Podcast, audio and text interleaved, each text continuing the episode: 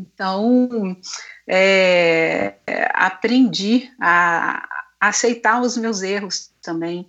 Nossa, isso foi ótimo, porque como eu era uma atleta muito é, exigente comigo mesma, então eu sofria muito.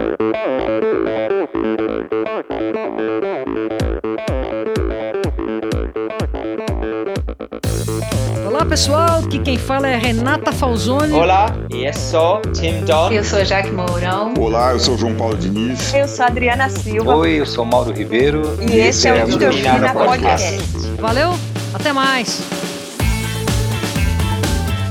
Sou Michel Bogli e aqui no Endorfina Podcast você conhece as histórias e opiniões de triatletas, corredores, nadadores e ciclistas, profissionais e amadores. Descubra quem são e o que pensam os seres humanos que vivem o esporte e são movidos à endorfina.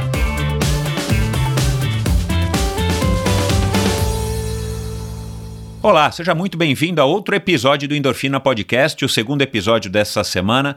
Para quem está chegando agora, já faz aí uns dois meses para mais que eu estou soltando dois episódios por semana. Normalmente o Endorfina é, vinha publicando aí um episódio por semana. E aí, a partir agora da pandemia, atendendo aí a pedidos, eu estou soltando dois episódios por semana para dar um pouco mais de distração, um pouco mais de alento e inspiração, principalmente para você que está ouvindo, para você que quer fugir um pouco aí dessa realidade que que está massacrante, a gente claro tem que se informar, tem que tá, temos que estar atentos, né, para o que está acontecendo, mas ao mesmo tempo a gente também pode sair um pouquinho da realidade, principalmente quando a gente está fazendo alguma atividade física, quando a gente não está fazendo nada em casa, quando a gente está durante o final de semana, é, enfim, dando uma relaxada. Aqui no Endorfina você encontra histórias inspiradoras e a história de hoje, a história de hoje é uma história magnífica. Eu fui sugerido por um ouvinte, não me recordo agora o nome dele, já faz algum tempo, para trazer novamente a Jaque Mourão, porque depois do primeiro episódio que uh, no qual eu a recebi, a gente, a gente bateu um papo super legal. Aliás, a gente bateu um papo sobre o começo da carreira dela, como é que ela começou, como é que ela buscou patrocínio, é, a base dela, foi modelo e tal, ciclista, passou pelo triatlo e tudo mais. E depois ela acabou se tornando aí uma praticamente uma lenda, né, uma lenda viva do mountain bike brasileiro, um patrimônio histórico nacional do mountain bike brasileiro e, e, passado pelas Olimpíadas de Inverno e tudo mais. E de repente, quando a gente bateu um papo, ela tinha, ela estava ensaiando uma volta, né? Ela contou a história dela, ela já tinha aí participado de algumas provas e tal. E de repente, depois que a gente gravou, como num passe de mágica, já que voltou com tudo e voltou né, na ponta dos cascos, sendo campeã brasileira e tudo mais. Então eu deveria, eu devia mesmo a, a você ouvinte e a ela mais um bate-papo para que ela contasse essa trajetória depois da nossa última conversa. Então foi isso exatamente o que aconteceu. A gente conversou sobre maturidade, o auge da carreira, frustração novamente de 2007, maturidade, maternidade. A gente falou sobre a redenção em 2019 com o bronze no Pan-Americano, falamos de flow, amadorismo, é, do propósito, da crença. A Jaqueline é legal porque a Jaqueline ela, ela pedala por diversão. Né? É, aliás, ela usa esse termo aqui, have fun, é, na nossa conversa. Ela pedala por diversão e talvez seja isso que faça com que ela consiga se manter é, na ponta dos cascos é, por tantos e tantos e tantos anos. É, falamos sobre redes sociais, falamos sobre a vida dos sonhos, o mountain bike feminino, é, falamos sobre Tóquio 2021, né? Já agora a gente gravou esse episódio no meio de maio. A gente já falou sobre Tóquio 2021, que é um objetivo dela, e claro, a perseguição dela de participar de Pequim nas Olimpíadas de Inverno em 2022 e ser a primeira pessoa, primeiro ser humano do, desse planeta é, a participar de duas edições é, dos Jogos Olímpicos de, de, Inverno e de Verão na mesma cidade. Então é um objetivo aí legal dela e tal. Enfim, foi um bate-papo interessantíssimo, como sempre é quando a gente conversa com a Jaqueline Mourão. Tenho certeza de que você vai gostar. No final eu vou lembrar você de dar um alô para Jaque, um alô para mim, para me contar e para contar para ela, né? que, que você achou, o que, que você mais gostou.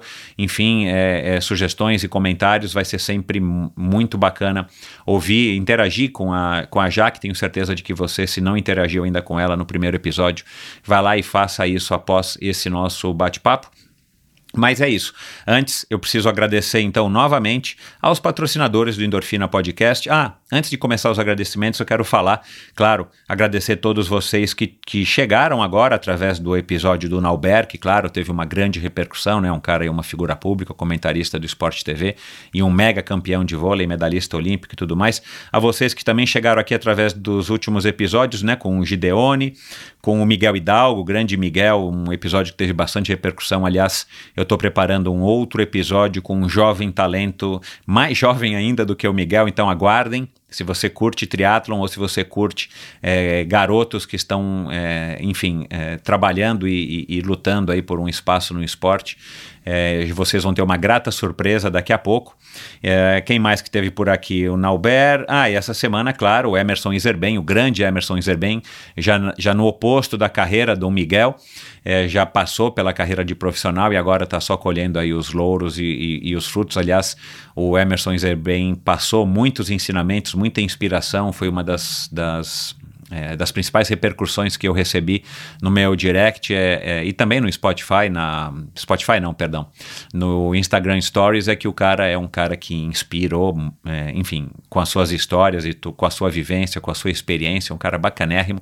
Então, se você não ouviu nenhum desses episódios, vá lá e ouça no seu agregador preferido de podcasts, que é esse aqui agora que você está me ouvindo. Você encontra também todos os episódios do Endorfina. Hoje já são 150 e Lá vai pedrada, lembre-se. Outro dia também algum ouvinte me perguntou. Uh, numerados, né? Esse aqui, se eu não me engano, é o 144 144, não é isso, pessoal? Cento... Nossa senhora, eu estou viajando aqui nessa quarentena. É o 144, com a Jaqueline Mourão, mas eu já gravei vários especiais, especial com Antônio Mansur, especial com os brasileiros no Tour de France, especial Ironman, os especiais de aniversário, especial com Henrique Avancini, então aí já são mais de 150 e poucos.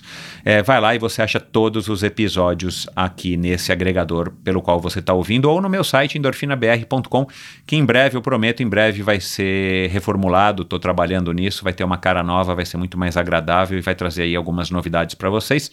Mas antes, então, eu quero agradecer aos patrocinadores do Endorfina Podcast, não só você que ouve, não só você que apoia financeiramente através da plataforma Apoia-se. Aliás, eu venho recebido continuamente, sistematicamente é, o apoio de vários de vocês, então muito obrigado aí, vocês sabem quem vocês são, muito obrigado, eu quero agradecer a Bovem Energia, que está comigo aí já faz um bom tempo, a Bovem, que é uma comercializadora, uma gestora e uma geradora de energia, assim como para os meus convidados, para a Bovem, energia é um assunto muito sério, uma empresa sólida e confiável, com profissionais experientes e treinados para lhe oferecer agilidade no atendimento, robustez e competência na condução dos negócios.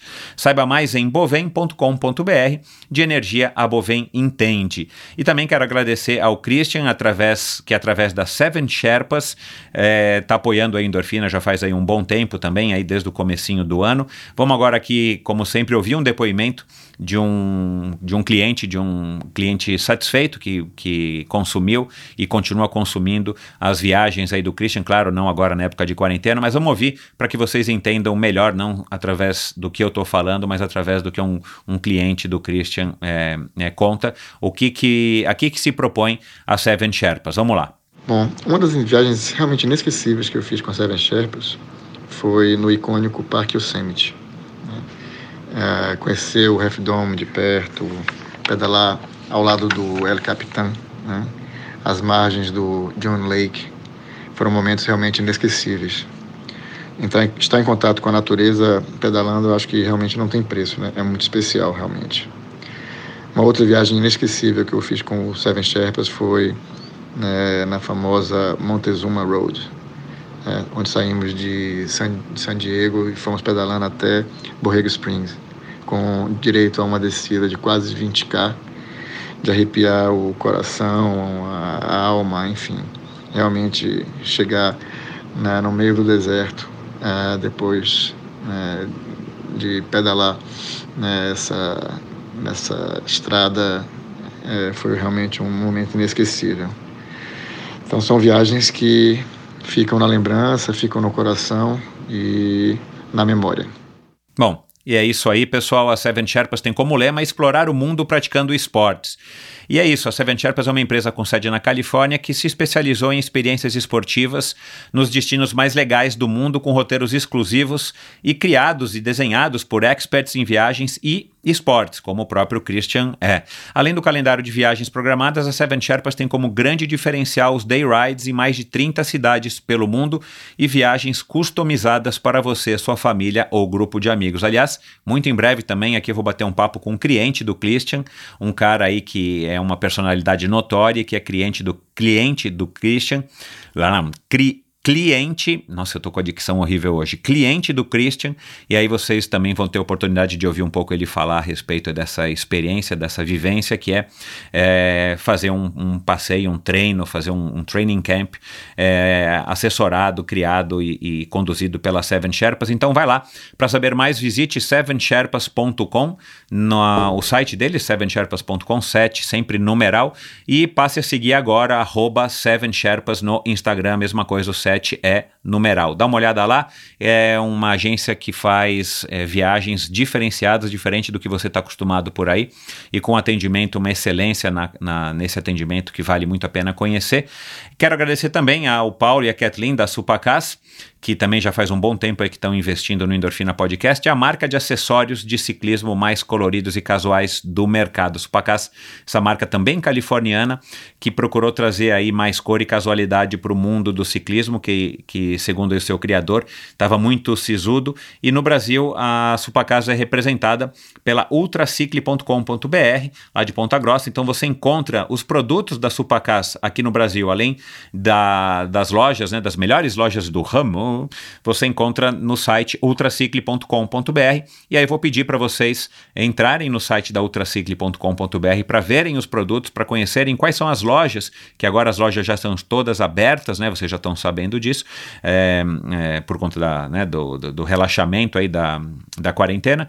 Então você vai poder ver quais são as lojas que vendem os produtos da Supacasa, mas eu encorajo vocês a comprarem o que vocês escolherem no site ultracicle.com.br, simplesmente porque você é meu ouvinte, então você ganha frete gratuito com, em compras a partir de 100 reais, exclusivamente para você. Utilize a palavra endorfina no campo de cupom de desconto antes de finalizar a sua compra, exclusivamente, novamente, eu vou dizer, no site ultracicle.com.br.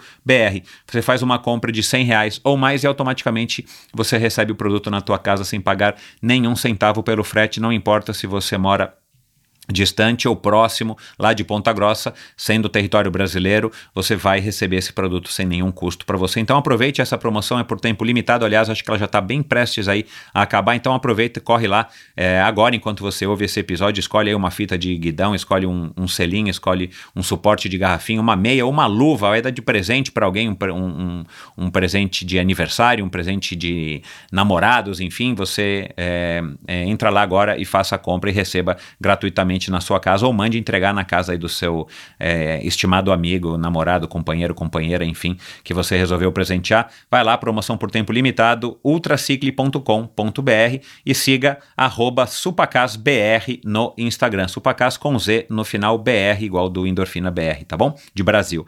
E esse episódio é apoiado, não, o Endorfina apoia, né? Eu vinha, eu vinha falando errado. O Endorfina apoia a iniciativa do Marcelo é, Sintra, meu amigo ouvinte, triatleta amador e publicitário que criou Mosqueteiros do Esporte, um site de patrocínio coletivo de atletas.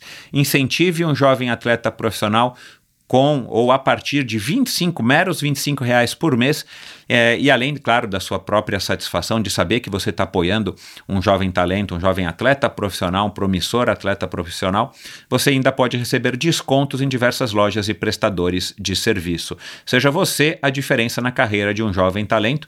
Siga mosqueteirosdoesporte.com.br, quer dizer, me embaralhei. Siga não, né? É, entre no site mosqueteirosdoesporte.com.br para conhecer o plantel de atletas, quais são as lojas, como é que funciona, né? Tem lá todos os termos e, e, e as condições é, bem simples e descomplicado, prático. Você pode pagar no seu cartão de crédito, emitir boleto, enfim, a partir de R$ reais por mês. É, e siga Mosqueteiros do Esporte no Instagram e Mosqueteiros do Esporte no Facebook. Então, muito obrigado aos patrocinadores, obrigado aí a você que tem apoiado também o Endorfina através dos patrocinadores é, desse podcast, desse projeto, desse episódio. E vamos lá agora para mais um bate-papo interessantíssimo com a escritora Jaque Mourão. Vamos lá. Minha convidada de hoje foi eleita pelo COB como a melhor mountain biker do Brasil entre 2002 e 2006. Foi a primeira atleta da modalidade a participar dos Jogos Olímpicos em Atenas 2004. Apenas nove meses depois de aprender a esquiar, participou de sua segunda Olimpíada, então nos esportes de inverno em Torino 2006. Ao todo, já soma seis participações em Olimpíadas em três modalidades, um recorde absoluto no Brasil. Entre a rotina de levar as crianças para a escola, cuidar de sua horta, praticar yoga com os filhos e viver uma vida próxima à natureza, aos 44 anos ela ainda encontra tempo e energia para competir no mais alto nível no mountain bike nacional.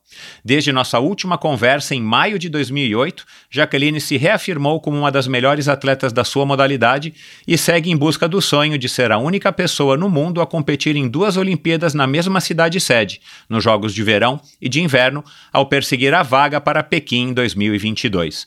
Com vocês, a menina que sonhava seguir o pôr do sol, a simpática Jaqueline Mourão. Seja muito bem-vinda, Jaque.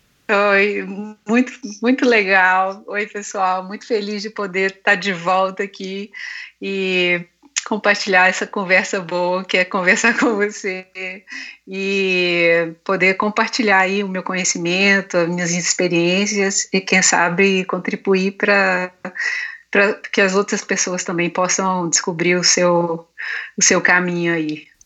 Com certeza, e não é à toa que você é a a primeira mulher a voltar ao endorfina. Eu já tive dois homens, o Avancini e, por acaso, né, coincidentemente, um mountain biker também, o Avancini, e o Daniel de Oliveira, que tem um recorde absoluto de três participações. O Avancini duas, e agora você se iguala aí ao Avancini. Quem sabe você vai passar o Avancini em participações do, do endorfina. E agora participações começou a competição, agora vamos lá. Desafio. É, é, é, assim que você conseguir a vaga para tua para tua próxima Olimpíada. Mas como é que você se sente é, sabendo que você é a primeira mulher a, a, participar, ter dois episódios do Endorfina Podcast, que eu acho que é o equivalente a, a, a ser capa aí, sei lá, da Mountain Bike Magazine? Duas vezes. eu fico muito feliz, é sempre muito bom. É, eu falei, você deve estar uma biblioteca de conhecimento, porque essas conversas são conversas muito é, interessantes e muito é, profundas, né? Onde o é. atleta pode passar não só o resultado, né, a, a, né, aquilo que ele faz como é, em primeiro lugar, mas sim a sua essência. Então, é, eu acredito que é muito importante ter é, programas desse tipo que podem falar mais da, da essência do esporte, do que, que te moveu a chegar onde que um atleta de alto rendimento está, ou uma pessoa de, de, é, de sucesso, e é sempre muito bom conversar com você. Eu quase que estou querendo te entrevistar para saber mais de todas as coisas. E aí, como é que foi? O que você aprendeu mais? Como é que foi mais interessante, o episódio mais interessante? Eu acho que vale a pena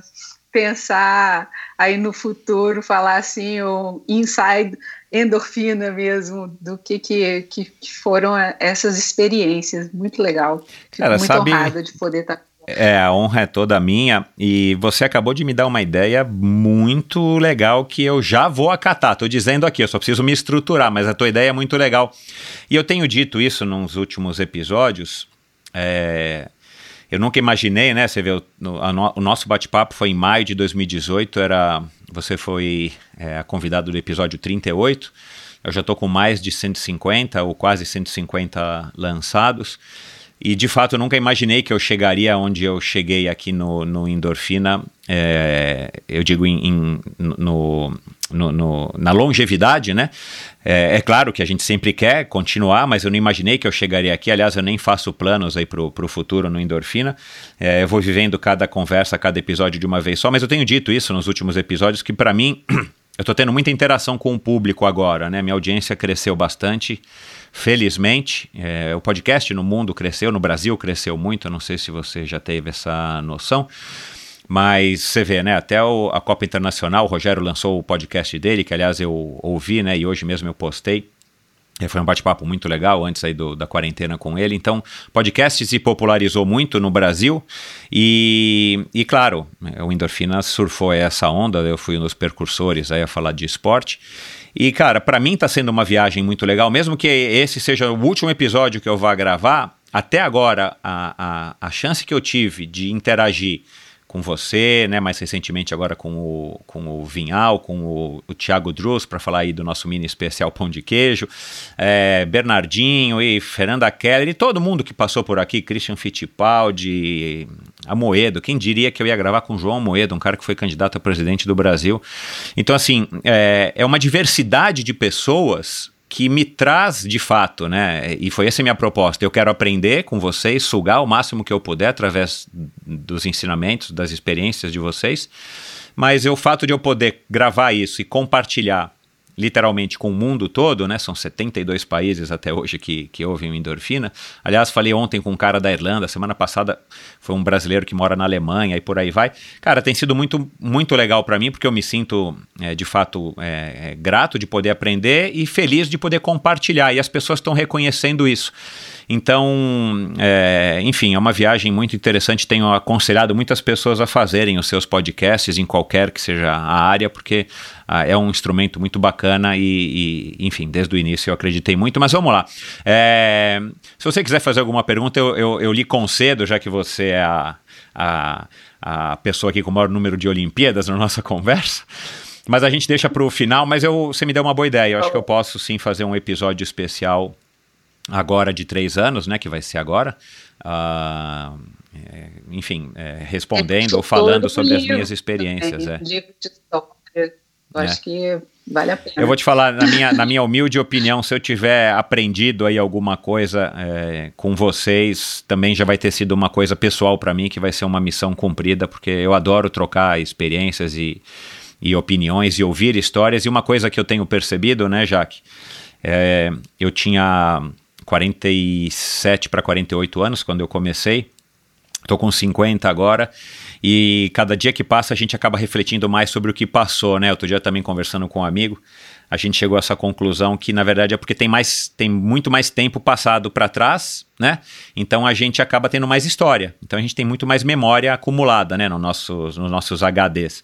E a gente e a gente procura pelo menos esse é o meu objetivo, está melhorando a cada dia, a cada ano, a cada, a cada momento, para que a gente se torne é, seres humanos melhores, mais sábios, né, com, com a idade. E o endorfina acelerou bastante isso e acho que muitas coisas eu estou conseguindo aplicar é, na minha vida pessoal com o que eu tenho aprendido com vocês. Então, também já te agradeço aí porque você foi uma das pessoas que, que me ensinou muita coisa. É, aliás, eu digo isso para muitas pessoas. Você, para mim, é, é, teve aí uma das histórias mais inspiradoras do endorfina até hoje. É, pelo fato é, pelo fato de você ter se construído, de você ter acreditado, né, como atleta numa época que era completamente diferente de hoje, né? E pelo fato de você ter tido o sucesso que você teve e continua tendo, que esse é o assunto que a gente vai falar aqui hoje. Aliás, quem quiser ouvir a primeira parte desse episódio, se é que a gente pode chamar assim, vai lá e ouça o episódio 38 lá atrás, né, em maio de 2018, e agora, praticamente dois anos depois, a gente está gravando a, a, vamos dizer aí, a continuação, o que, que aconteceu na sua vida depois daquele nosso bate-papo. É, e eu quero começar com um, um, assunto aqui um pouco diferente, mas para a gente contextualizar depois toda a conversa, Jaque. Uh, uhum. Eu vou ler aqui um, um, um, texto que, que eu peguei aqui de um site, vem fazendo uma pesquisa aqui para bater esse bate-papo. Uh, depois eu vou colocar no, no vou colocar aqui para quem quiser no post do episódio de hoje no endorfinabr.com. E aí eu quero que você comente isso para mim, que acho que vai ser o ponto de partida aqui da nossa conversa. Abre aspas, né? Você, supostamente você dizendo, acredito que foi você que disse isso aqui mesmo. Significa muito para mim. O PAN de 2007 foi minha maior frustração na carreira, disse Jaqueline ao All Sport, ainda com os olhos marejados de chorar. Faz somente um ano que ela voltou ao ciclismo, superando seu maior trauma, Fala um pouquinho sobre essa frase e esse, e esse momento da tua medalha de bronze nos Jogos Pan-Americanos de 2019. Bom, até hoje é emocionante, assim. É, eu competi os Jogos de 2007 que foi no Rio, nos Jogos Pan-Americanos. E eu estava no auge da minha carreira, era a primeira prova dos Jogos, ou seja, eu era a, a chance de medalha, a primeira medalha para o Brasil, é, Rede Globo na, na, casa dos meus pais, minha avó na pista, hum. é, assistindo, e minha avó sempre foi a minha maior incentivadora, e uh, nesse dia eu não consegui é, é, entregar o que eu, que eu queria entregar na pista, então dei tudo que eu tinha, mas esse dia foi o quarto lugar, né? Que eu, que eu conquistei, que foi a, a, durante muitos anos o melhor, a melhor colocação das mulheres em, em Jogos Pan-Americanos, mas foi a primeira sem medalha, então foi, foi, foi muito difícil para mim, difícil, né, de ver minha avó, né, daquele jeito dela tão lindo, não importava como é, o que, que tinha acontecido. Eu sempre era uma campeã para ela, então ela veio. Eu lembro daquele abraço gostoso e, meu Deus, como eu gostaria ter ter dado uma medalha para ela nesse dia, sabe? E, e, de qualquer forma, ela, ela é muito orgulhosa de mim, sempre foi a minha. Eu sempre falava, vó, enquanto você estiver forte, eu tô forte. E ela sempre me dava torra em entrevistas, tipo, você devia ter falado desse jeito. Então ela é muito ativa na minha vida. E é, gravava todas as minhas entrevistas, tinha, ela, além da, né, eu fiquei com isso, né, ela me deu todos os, os cassetes gravados de todas as entrevistas, seja Minas, nacionais, então ela era minha manager. Legal. minha vovó. Fã, fã número então, um, né? E, e grande incentivadora, é, né? É, e me dava muito força e me ajudava a ser mais forte também. Ela tem uma, a vida dela não foi uma vida fácil. Então eu aprendi muito com ela de lutar desde cedo e chegar, né, voltar, eu não sei se é em maio, é, esse divisor de águas aí que a gente conversou, acho que foi assim, momentos antes de eu voltar para o mountain bike. Foi. É. Então, é, primeiro, ter a chance de voltar ao mountain bike, voltar ao mountain bike e conseguir ser, é, conseguir essa vaga para os jogos, porque acontece a cada quatro anos, eu tinha que estar forte no momento certo para conseguir essa vaga. Eu consegui a vaga, eu consegui essa segunda chance de poder apagar esse é, resultado, né? Então é, foi muito intenso essa última semana antes do PAN. Eu estava muito bem, muito bem preparada e é, todo um filme passava na minha cabeça desse, dessa experiência que eu tive em 2007 de é, e se eu não conseguir de novo? E se é, eu ficar em quarto de novo. Isso, isso, nossa, eu tenho chance de ganhar essa medalha. Então, todo esse, esse sentimento né, na minha cabeça. E é, eu pedi ajuda, pedi para o pessoal lá do COB, cara, eu tô precisando de um psicólogo, me ajuda, que eu não estou aguentando segurar essa energia né, para mim. Eu queria canalizar essa energia para o momento certo, de para eu não ter que é, exacerbar isso e perder essa chance. Então, foi muito bom o trabalho que a gente fez, a gente canalizou muito para o que eu tinha que fazer, onde que eu tinha que ir e o que, que eu tinha que fazer para vencer as outras adversárias. Então, foi um trabalho muito bom. E nesse dia, eu fui no meu flow mesmo. Foi uma prova super disputada, do início ao fim é, cada hora uma na frente, cada hora uma brigando. A gente, é, a Daniela, que foi a campeã, ela, a gente começou a. Porque eram três pessoas pela medalha de bronze e prata. Uhum. E de repente a gente começou a ver o ouro também. A gente andou muito. Uau. Eu dei tudo que eu podia para conseguir essa medalha e finalmente eu consegui o bronze. É, poucos metros da prata. E eu lembro que quando eu terminei, né, você conseguiu a sua medalha, eu Eu, nossa, foi esse filme indo embora, né? Essa essa experiência, fala, cara, eu consegui. Eu pensei muito na minha avó, ela já tinha falecido e claro que eu dediquei essa medalha para ela. E foi fazer as pazes mesmo com, com o passado, lavar a alma e conseguir, depois de 12 anos. Pois é, então. O que que, o que que mudou, assim? O que que você acredita que mudou? Ainda fico emocionada. o que que é. você acredita que mudou na, na, sua, na sua maneira de, de, de, de, de, de aceitar né, essa medalha, essa conquista? É, tendo passado 12 anos e, e, e, talvez mais importante ainda do que propriamente dito o fato de você ter tido uma experiência traumática em 2007 que fez com que você resolvesse deixar o mountain bike.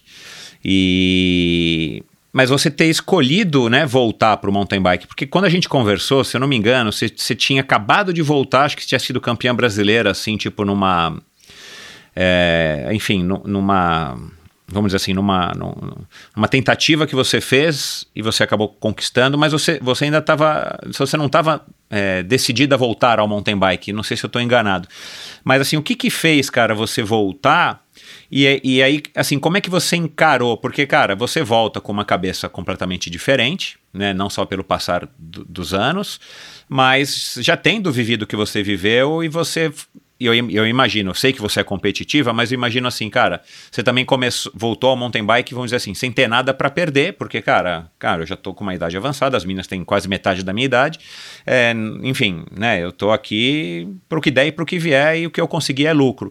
Então, como é que você, como é que você acessou isso na sua cabeça, depois da hora que você foi conversando com o Guido, sei lá, com as pessoas mais próximas, é, o, o que que mudou na sua opinião? Bom, da Jaque de 2000 e, eu parei em 2008, né? Depois uhum. de é, Pequim. É, Para a Jaque de hoje, é, eu vivi praticamente 10 anos no, no ski cross country. Uhum. E o ski cross country é um esporte muito duro, muito duro. E antes eu focava muito no resultado, né? Eu tenho, eu tenho que ganhar uma medalha, eu tenho que fazer uma, uma Copa Internacional, eu tenho que é, ser a melhor. Então eu me cobrava muito. E essa cobrança, claro que gera um estresse muito maior, né, é, no atleta. Então, a Jaque de hoje, ela é uma Jaque já realizada. Então, eu não tenho nada. Eu quero. Então, é, é muito diferente isso. A gente tem trabalhado bastante com Aí é uma outra história que eu comecei com um psicólogo agora que está sendo muito interessante, aproveitando a. Não, legal. A, a, essa né, pandemia e tal, que eu estou em casa, eu falei, vamos, vamos trabalhar com o que eu acho que eu tenho que trabalhar. Então, é, essa minha volta significou muito para mim, significou tirar o e se da minha cabeça, e se eu tivesse continuado no mountain bike depois de 2008, e onde que eu estaria, é, será que eu seria ainda forte? Então, todas essas perguntas foi embora, e, e começou realmente, eu competi duas Copas do Canadá, e sem pretensão nenhuma, queria saber só como, onde que eu estava, e finalmente consegui os pontos para a Copa do Mundo. Peguei minha bikezinha, que, que era de 2007, 2017, já na, na, temporada de 2018, com capacete. Todo mundo, eu lembro o Piva falando: Nossa, você tem que trocar esse capacete, né? não está atualizado. Eu falei: Não estou nem aí, estou indo para a Copa do Mundo com esse meu uniforme mesmo, e vamos embora. E então era muito para mim, para eu viver isso tudo. E foi, foi incrível, incrível ter retornado. Agora, é, especificamente é, do Pan-Americano, eu acredito que todos esses anos né, de ski cross country, trabalhando muito para chegar lá, trabalhando muito para conseguir um pódio né, no, na América do Norte, e claro que no ski cross country você larga né, os países que dominam é Noruega, Suécia, É, Estados Unidos começou agora a conseguir algumas medalhas na Copa do Mundo, então é um universo muito difícil para a gente, assim, para começar a ser competitivo, né? E em 2018 eu consegui bater 19 países, mas ao mesmo tempo eu não posso falar, ah, eu vou estar entre os top 10 do mundo. É, uhum. é muito difícil ainda para a uhum. gente. Então, voltar a vencer, né? Voltar a subir em pódio todo todo fim de semana, é claro que foi muito bom é, e, e, é muito interessante por eu ter vivido esse outro lado, eu eu percebi que, que eu consigo eu consegui dissociar as coisas. Não era uma coisa que eu tenho que ganhar porque eu tenho que ter resultado, eu tenho que provar. Eu quero estar aqui. Eu, eu gosto de estar com essas pessoas, eu gosto de estar fazendo o que eu estou fazendo. E aí o resultado ele vem desse flow, dessa, desse, desse jeito que você encara uh, o que, que você está fazendo ali. Você está fazendo aquilo por prazer, está uhum. fazendo aquilo ali para você, né, para eu me melhor, melhorar os meus resultados. E a, a, partir do momento que você consegue dissociar isso e, e não depender desse status esportivo, de estar na, na mídia, estar é, no pódio, estar, você estar lá por você, e, e, eu acho que isso fez com que a Jaque fosse diferente nessas, nessas é, provas e teve a performance que eu tive. Mas eu lembro que eu acabei essa, essa prova, e claro que eu tive essa baixa né, nessa semana, que aí as coisas começaram a ficar muito maiores na minha cabeça, eu tive que canalizar, porque todos nós somos ser, seres humanos e a gente tem fases que né, pode estar mais controlado ou menos controlado, então é, foi. eu acabei a prova eu não conseguia andar. Eu tinha cãibra, mas cãibras muito fortes. Eu dei tudo que eu tinha, porque eu sei que era a minha última chance em Jogos Pan-Americanos. Aí, com todas as forças, essa, essa, essa possibilidade. E aconteceu uma coisa muito louca, né? Que foi é, o Campeonato Brasileiro foi uma semana antes. E isso eu estou falando de 2019, né? Uhum. E eu estava defendendo meu título, era campeã brasileira e furou meu pneu. Furou, não conseguiu consertar com o ar, tive que correr. Ah, tal, é verdade, eu lembro, é. Uhum. E, e, esse bendito pneu foi o que me ajudou para os jogos, porque se eu, se eu tivesse corrido com esse pneu, imagina se fosse nos jogos, né? Meu Deus então, do céu, coitado. Então eu troquei a marca, coloquei um pneu, coloquei um pneu mais agressivo e aí eu consegui é, ter uma ótimo, um ótimo resultado. Já o Avancini foi o contrário, ele, ele correu com o mesmo pneu que eu estava correndo na, no, no, Campeonato Brasileiro e ele furou, né? Ele sempre fala que eu joguei praga, né? Porque a gente conversou sobre isso antes, né? A gente indo para os treinos, eu vi no ônibus, eu falei, Avancini, você gosta desse pneu mesmo? Eu, eu gosto, uso bastante e tal. e eu falei, ah, tudo bem, mas é porque eu furei no brasileiro com ele.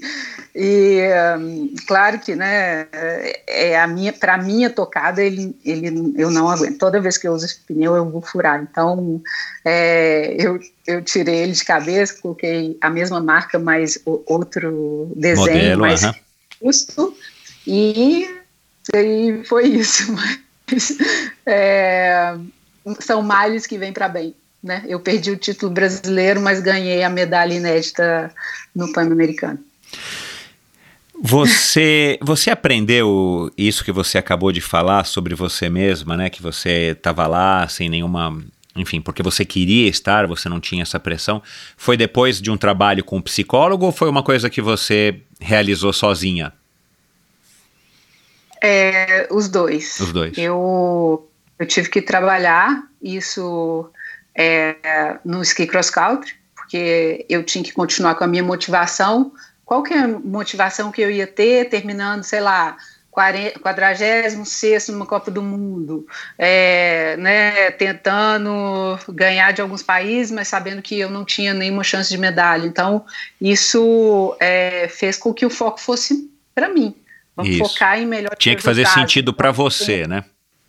É, senão não sobreviveria, né? Nesses anos de cross country ski, para aprender engatinhando depois de adulto. Eu vejo meus filhos, eles já nasceram esquiando, né? É outra história. Então, eu, tô, é, eu tô competindo com atletas que esquiam desde muito cedo, então tive que aprender tudo na marra mesmo. Uhum. Então, é, veio disso, que eu, eu, te, eu tinha que, que focar em alguma coisa que me desse essa esperança que eu, né, para me dar essa motivação, e também com o trabalho psicólogo, com, com, com o psicólogo falando, é, porque eu tenho esse up, up and down, sabe? Eu, eu tenho essa, essa, esse discernimento, essa, esse foco, e depois, nossa, mas e se, tararara, aí você volta para aquela.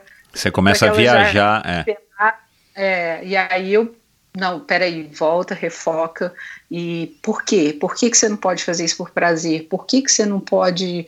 É, esse, por que, que você tem que ser 100% o tempo todo? Eu, na minha cabeça, antigamente, eu tinha que ganhar tudo. Uhum. Eu não podia perder. Né? Então era um negócio, eu tenho que ganhar, não, eu não posso perder, eu não posso perder, eu não posso me mostrar frágil. E sim, todo atleta tem seu período frágil, todo atleta tem a sua periodização, né? Exato. Você vai andar em algumas provas e outras provas você vai usar como treinamento, não tem como você ser uma máquina de competir o ano inteiro. Na alta performance, tá com... é. Então, é, aprendi a aceitar os meus erros também. Nossa, isso foi ótimo, porque como eu era uma atleta muito é, exigente comigo mesma, então eu sofria muito, eu sofria é, todo esse tipo de pressão, né, que quando você, você tem, ninguém é, é 100% perfeito, ninguém consegue ser 100% é, em todas as, as partes da vida, a gente fala, com o meu psicólogo a gente fala muito isso, e ele que me, me ensinou isso, você, a, a, vida é igual um, é um cobertor curto. Você consegue cobrir essa cara, é. né? Você consegue cobrir o seu pé, se você tentar cobrir tudo, ele vai rasgar. Então, está sendo um, um, processo, né, de acalmar essa Jaque é, que não podia nem conversar com as pessoas antes da largada, que era tão estressada, né, na largada, e hoje sou, oi, tudo bem, tudo bom, tão feliz e vendo pessoas, posso estar largada tranquila e, e, e, fazendo todo o meu bom trabalho nas, nas pistas. É, e uh, tem sido muito gratificante isso, gratificante é, reencontrar com as, com as pessoas, poder ter trocas muito interessantes assim com todo o público é, então tem sido uma, uma tem sido abençoado toda essa experiência que eu tenho tido. No ano passado, eu vou te contar uma coisa aqui, não sei se você já, já, já parou para pensar nisso, mas eu nunca tinha parado para pensar dessa maneira. No ano passado eu gravei um, um episódio, recebi o Edmilson Amorelli, que é o pai do Igor Amorelli, né, que é um, dos nossos melhores triatletas do Brasil, um dos melhores do mundo na distância de Ironman. E o pai dele, é um grande incentivador dele, claro, um ciclista aí de, de fundo, de, de ultra distância, um cara super bacana. E ele falou uma coisa para mim que, que, que eu nunca tinha atinado e, e, eu acho que reflete mais ou menos o que você acabou de falar a respeito da sua cobrança, do flow, né, de você não ter a obrigação de ganhar. Ele falou o seguinte: é, se eu já tinha parado para pensar de onde é que vem a palavra amador né, no esporte é, e que vem, da, vem, vem de amar, né? Uma pessoa que ama. Então todo mundo começa no esporte sendo um amador, porque você ama aquilo, você não começou no mountain bike porque você foi obrigado a fazer mountain bike para ganhar a vida, né? Você começou no esporte como uma amadora porque você passou a amar aquele, aquela modalidade que acabou levando você a, enfim, a todos os títulos e campeonatos que você conquistou. É, mas a partir de, uma, de, um certo momento, né, é, esse, esse amadorismo ele, a gente passa a chamar como profissionalismo justamente porque você acaba assumindo responsabilidades, aí envolve patrocínio, envolve, enfim, as próprias cobranças, cobranças de mídia, quando você tá, tem acesso à mídia, né, você é atenção, é a atenção da mídia. Mas a verdade é que a gente nunca deveria deixar de ser amador naquilo que a gente faz, né? E podemos até extrapolar para qualquer outra atividade. A gente tem que continuar amando. E o esporte também é uma atividade nessa, que talvez a gente consiga é, é, ver isso mais notoriamente, né? É, eu, eu tô vendo, não sei se você já deve ter assistido, né, documentário do, do Michael Jordan, que está disponível no Netflix. É, cara, assim, é, é, brincadeira o drive daquele cara e a vontade que ele. Eu não assisti até o final ainda, não me conte nada. Mas a vontade que ele tem de, de ganhar, de colaborar, de dar o máximo, e aquelas filmagens, né? Aquela, aquelas imagens antigas dele quando garoto, nos primeiros, nos primeiros jogos e tudo mais, né? Que ele nem era um, um grande talento, né? É, dá a impressão, eu quero assistir agora até o final, que ele continuou com, essa, com esse drive interno até o final da vida, da vida como atleta profissional, independente dos milhares de milhões de dólares que ele fez, né, que ele já tinha aí, já estava fazendo, né, através aí dos patrocínios e Nike e tudo mais. É, eu acho que o que você acabou de falar aí na tua vivência do ano passado, eu acho que talvez seja um pouco disso, né? Você voltou a ter uma cabeça de amadora mas com uma performance de profissional. E muitas vezes, e aí outras pessoas, né? Você está me falando dos ensinamentos do endorfina, mas uma das coisas que eu aprendi aqui, é, de alguns convidados, eu não, não, vou me lembrar quais, mas assim, é, algum, algumas das melhores performances vieram quando você, quando o sujeito menos esperava, né? Esperava no sentido assim, cara, tudo bem, eu tô aqui, seja o que Deus quiser, literalmente. e, e e o resultado veio, né? Então, assim, eu acho que é, tem um pouco a ver com isso que você vivenciou. Eu, eu, se eu tivesse parado em 2008, o amadorismo tinha acabado. Esse amar, né, o mountain bike tinha acabado por conta de toda a burocracia do processo de qualificação uhum. de 2008, e aí eu não queria nem ver bicicleta. E essa foi uma desconexão, desconexão que eu tive com o meu esporte. é um trauma, amo, né? Uhum. né? Um trauma. E é, essa, essa coisa de, de amadorismo, né, de, de amar, né, de, de, de gostar do que está fazendo, é muito intrínseco em outras uh, culturas. Eu vejo muito no Brasil, a gente, né, a gente cresce tendo que ganhar dinheiro, porque a gente tem que sobreviver, senão se não tiver dinheiro, você, né, você não sobrevive. E uh, eu vejo que fora do país, muitas coisas são, eu não entendia às vezes, né, ah, have fun, have fun, né, se divirta. É. E é, é sempre essa, essa, essa essa frase, eu falei que se divirta nada, tô nervosa, como é que eu me diverti com isso? Né? Legal isso também. Uhum. E, e essa frase faz todo o sentido, porque se você não está se divertindo ali, vai ser muito difícil de você ter um bom resultado. Exato. E, e, essa frase, ela, ela fala muito ela, de encontro esse do amadorismo. Adorei, é isso Porque aí. se você perdeu have fun, se você perdeu a, a, aquela se divertir, não é para estar tá mais lá, porque não é mais, não faz mais sentido. Não faz mais sentido, é, é. Uh, você, você disse que chegou, né, depois e, e teve várias câimbras e tudo mais. Uh, você tinha 43 anos. Uh, no ano passado, né, quando você conquistou, foi em junho, né, julho, se não me engano, né, o Pan-Americano? É, que foi, foi ag agosto, agosto é. é. fim de julho, agosto, é, é. Assim, é. Enfim, uh, você acha, né? Vamos falar agora especificamente. Não, não tem problema não. O gato? Não, eu sou ruim de, de data. Ah. Data, eu sou. Nossa, a medalha aqui, ó. Tô mostrando para ele, gente. Ah, que legal. Nossa, linda, hein? Nossa, meu, que medalhão, caramba. Meu. É, ela, ela e, e, foi muito interessante isso. É, essa medalha eu queria compartilhar com todo mundo. Então eu saí ali, né? Eu, ela não saía do meu bolso. Eu estava na vila, ganhei a medalha. Que, encosta, porque eu sempre, né? Achei muito legal isso de compartilhar essa vitória com as pessoas. Eu acho que isso que foi mais lindo de conquistar essa medalha, de estar no avião, essa medalha rodou o avião inteirinho. Ah, que lindo, que lindo. O pessoal um amuleto, um amuleto.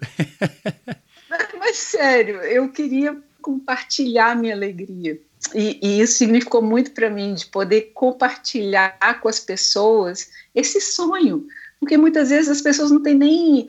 Né, ver lá na televisão é algo tão distante Exato, delas. é, é. E você podendo compartilhar esse sonho, você está plantando sementinhas. Você está Exato. plantando sementinhas no coração das pessoas, você está fazendo bem, você está. Nossa, eu encostei na medalha do. né, do Que legal essa atitude, também. é. Então que foi- legal. Foi, bem legal. Que legal. Foi É, e você vê, né? é, uma coisa legal, né, dessa tua atitude, né? Você poderia, é, sendo uma outra pessoa, ou talvez até num momento anterior na tua carreira, curtir, claro, porque é uma medalha que você conquistou, né? As, dura, as duras penas, mas assim, você poderia. é, é, é, querer não guardar isso pra você, mas assim, tipo, sabe, ficar um pouco o nariz empinado, que você ganhou a medalha, e eventualmente você fala, não, eu não vou mostrar pra ninguém, porque senão também vão achar que eu tô querendo me promover e tudo mais. Parece que foi uma atitude infantil no bom sentido, né? Tipo assim, foi, foi tão espontâneo e feliz que você tava com essa medalha, como uma criança, né? Que, enfim, que gosta de dividir, que, é- que age sem, sem freio, sem pensar. Então acho que isso também reflete bem aí como, com- enfim, quem você é e qual o momento que você estava vivendo e o que essa vitória, essa medalha de bronze, que é uma vitória, significou para você. Agora, com relação a essa competição particularmente, você disse aqui que terminou e teve várias câimbras e tudo mais. Você acha que essa tua colocação, ela dá para dizer, né, se ela foi mais na experiência e na habilidade, no braço, é, ou foi mais na força, na raça?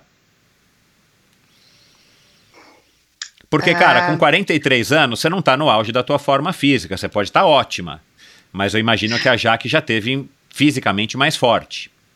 Mas ao mesmo tempo você É, nunca é- teve a experiência que você teve, né, em 2019. Aham.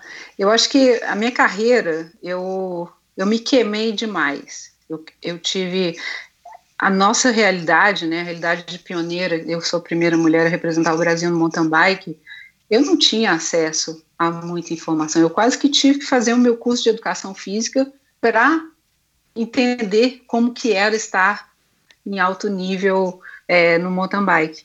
Então, é, fiz muitos erros. Então, eu ganhava da campeã olímpica, Gan Rita, numa Copa Swiss Cup, e no, no outro fim de semana já treinei demais, que eu estava super motivada e, e não conseguia andar bem na Copa do Mundo.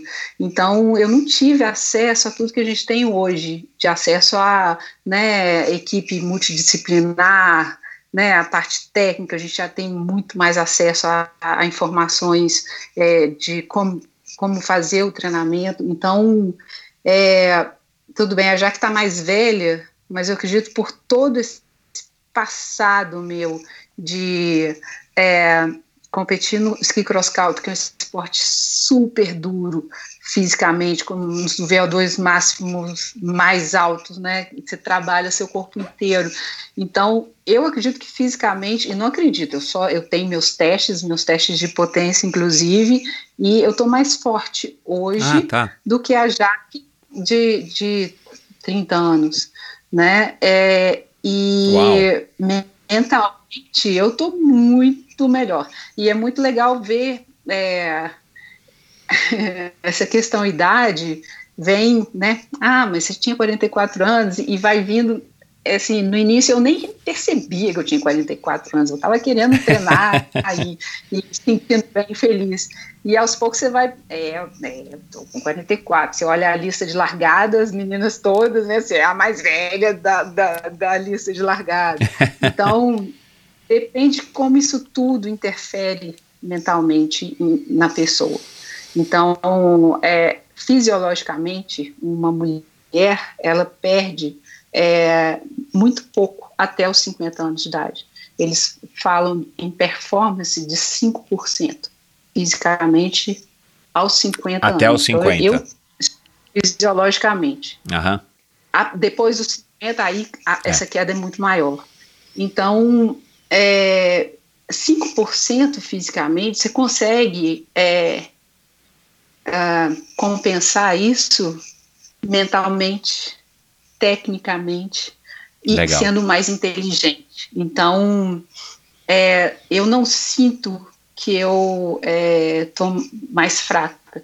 E, inclusive, o meu forte eram as, as partes de subida. Era lá que eu, que eu detonava e conseguia ficar perto do grupo e até passava o grupo. É, a parte técnica também eu desenvolvi bastante.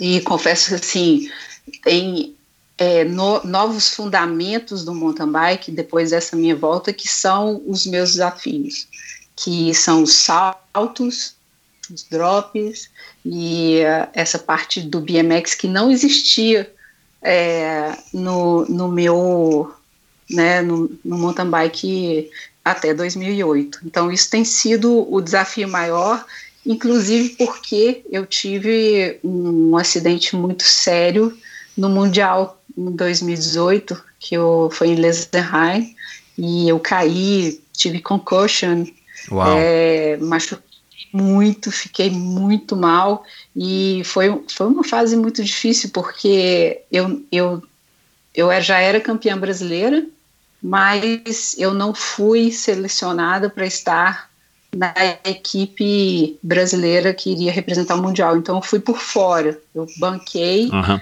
a minha viagem sozinha, fiquei em um apartamento e uh, eu posso dizer que foi, uma, foi a fase mais difícil para mim, porque eu estava em Lesenheim sozinha, concussion, medo mesmo de, de passar mal sozinha, eu dormia, no, no pescoço não mexia, eu dormia Nossa. em pé, a cara toda ralada, então foi, foi uma experiência muito né, séria, e, e principalmente porque eu me sentia muito mal, porque é, eu sou mãe, então.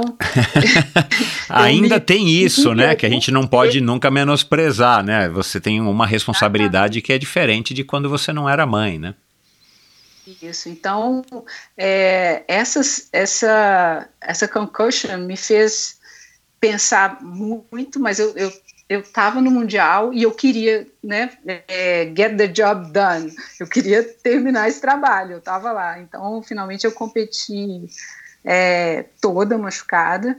Eu, não fiz os saltos, então eu perdia algum tempo em cada salto na pista, mas terminei a prova, 35 se não me engano, é, no Mundial, e somei pontos para o Brasil. E uh, então essa parte, né, é, dos saltos é alguma coisa que eu tô, nossa, eu tô trabalhando muito porque era algo que não existia na minha, na minha época e com muita responsabilidade, porque eu sei que eu não posso machucar porque eu sou mãe. Então, tem esses dois lados, até a gente trabalha muito é, passo a passo, sabe? E sempre com. Eu vou fazer as coisas com segurança, quando eu sei que eu, que eu posso fazer. E tem sido o maior desafio depois da minha volta. E claro que né, depois de 2018, é, aconteceram muitas outras coisas, né, eu, eu consegui é, realizar esse sonho de estar em uma equipe internacional, então, em 2018 eu, eu competi avulso, é, tinha patrocinadores pessoais, que era Scott, e mas me banquei, praticamente me banquei todo ano, 2018, depois que eu voltei. E no final de 2018 eu assinei com a Sense por dois anos. Então, é, eu, eu, realizei esse sonho de estar em uma equipe, que eu sempre corri avulso, avulso né? E aí foi uma, um outro universo para mim. Apesar de eu ter bastante experiência com o, a parte de competi competição, eu sempre me virei eu sempre tinha a minha própria estrutura, era uma pessoa lá, né? Eu sempre me virava e de repente eu estava em uma equipe, né, enquadrada no, no, em toda a estrutura da equipe. E isso foi muito legal poder vivenciar isso, vivenciar esse outro lado, né? E foi um projeto muito legal porque eu e o Rubens entramos com os dois atletas com experiência e a Juju e o Mário é, como atletas futuros. Então, uhum.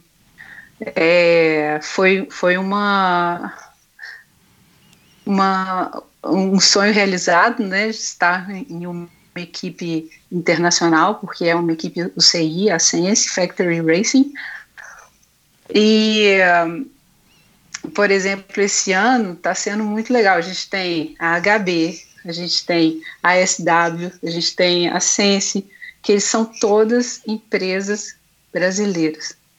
E isso me dá um orgulho, sabe, de poder estar. Legal é, demais. É. Brasileiras, né? E, ao mesmo tempo, é, por eu estar ainda sendo atleta do esporte de, de inverno e verão, é, foi um ano muito desafiador para mim em 2019. Eu viajei sete vezes para o Brasil, mas todas as viagens internacionais para poder fazer pontos para o Brasil. É, a, a, praticamente a vaga olímpica ficou nas minhas costas, porque a Raiza ficou doente, a Letícia machucou no Mundial, então eu, eu que tinha que estar tá indo para vários lugares competindo para conseguir essa vaga. Uhum. Né? Eu me vi assim numa equipe, não, agora eu posso descansar, vai ser tudo bem, as três meninas vão classificar e de repente não voltou a Jaque tendo que carregar as costas para tentar a vaga. Então, ano passado, em, depois do Brasil Ride, realmente eu, eu, eu, eu precisei de um break, porque meu corpo já estava, no peraí, né? Não, não, não dá mais, né? Uhum, uhum. E, e, falando dessa pandemia e agora, para mim foi, foi ótimo poder slowdown. É, é, dar uma, dar uma reagrupada, né? Enfim, se organizar, descansar. Numa bola assim, vinha competição de cross country, esqui, já, já acabou, temporada final de outubro, uma semana, um, um, mês de transição, já começou as provas de cross country ski e provas de cross country ski até março e aí já já tinha que competir no Brasil. E eu eu estava em mente as Olimpíadas em julho, Jogos Pan-Americanos e Mundial. Então, eu não tinha como eu chegar no Brasil em março em, em alta performance porque eu tinha que construir isso para o PAN e depois para as Olimpíadas, né? Então, se eu soubesse de tudo antes, talvez eu faria diferente, mas é, é. É, foi, foi, foi difícil a Copa Internacional para mim esse ano, porque é, não para mim pessoalmente, porque eu, eu competi, estou treinando, estou competindo, ah, tô, nossa, já estou andando com as meninas, que bom, né? E, e sentindo, é, ficando cada vez mais forte, mas para o meu público foi é, avassalador, assim, e, e aí você vê como que é bom, né, você ter esse carinho do público, das pessoas, as pessoas vinham para mim na, na, tenda, né, da equipe, já que tudo bem, vai dar tudo certo, e a pessoa chorava, sabe? Que legal, meu. Que ela sentia por você, né, claro. de, de, de tendo um resultado que, que, que, eles esperavam, né? Então, não, tá tudo bem, você vai ver daqui a pouquinho eu melhoro, eu tô aclimatando, eu, eu tô voltando ao mountain bike, a forma física tá lá, mas eu tenho que fazer a transferência. Então, é, é o que eu falo, o que eu vou levar né, dessa, dessa experiência toda foi essa reconexão com meu com mountain bike e com as pessoas que estão que amam o esporte que eu amo também. Então está sendo essa essa né, todas essas experiências assim tem sido valida, valendo, está valendo a pena e valeu a pena por tudo que eu retirei aí do passado.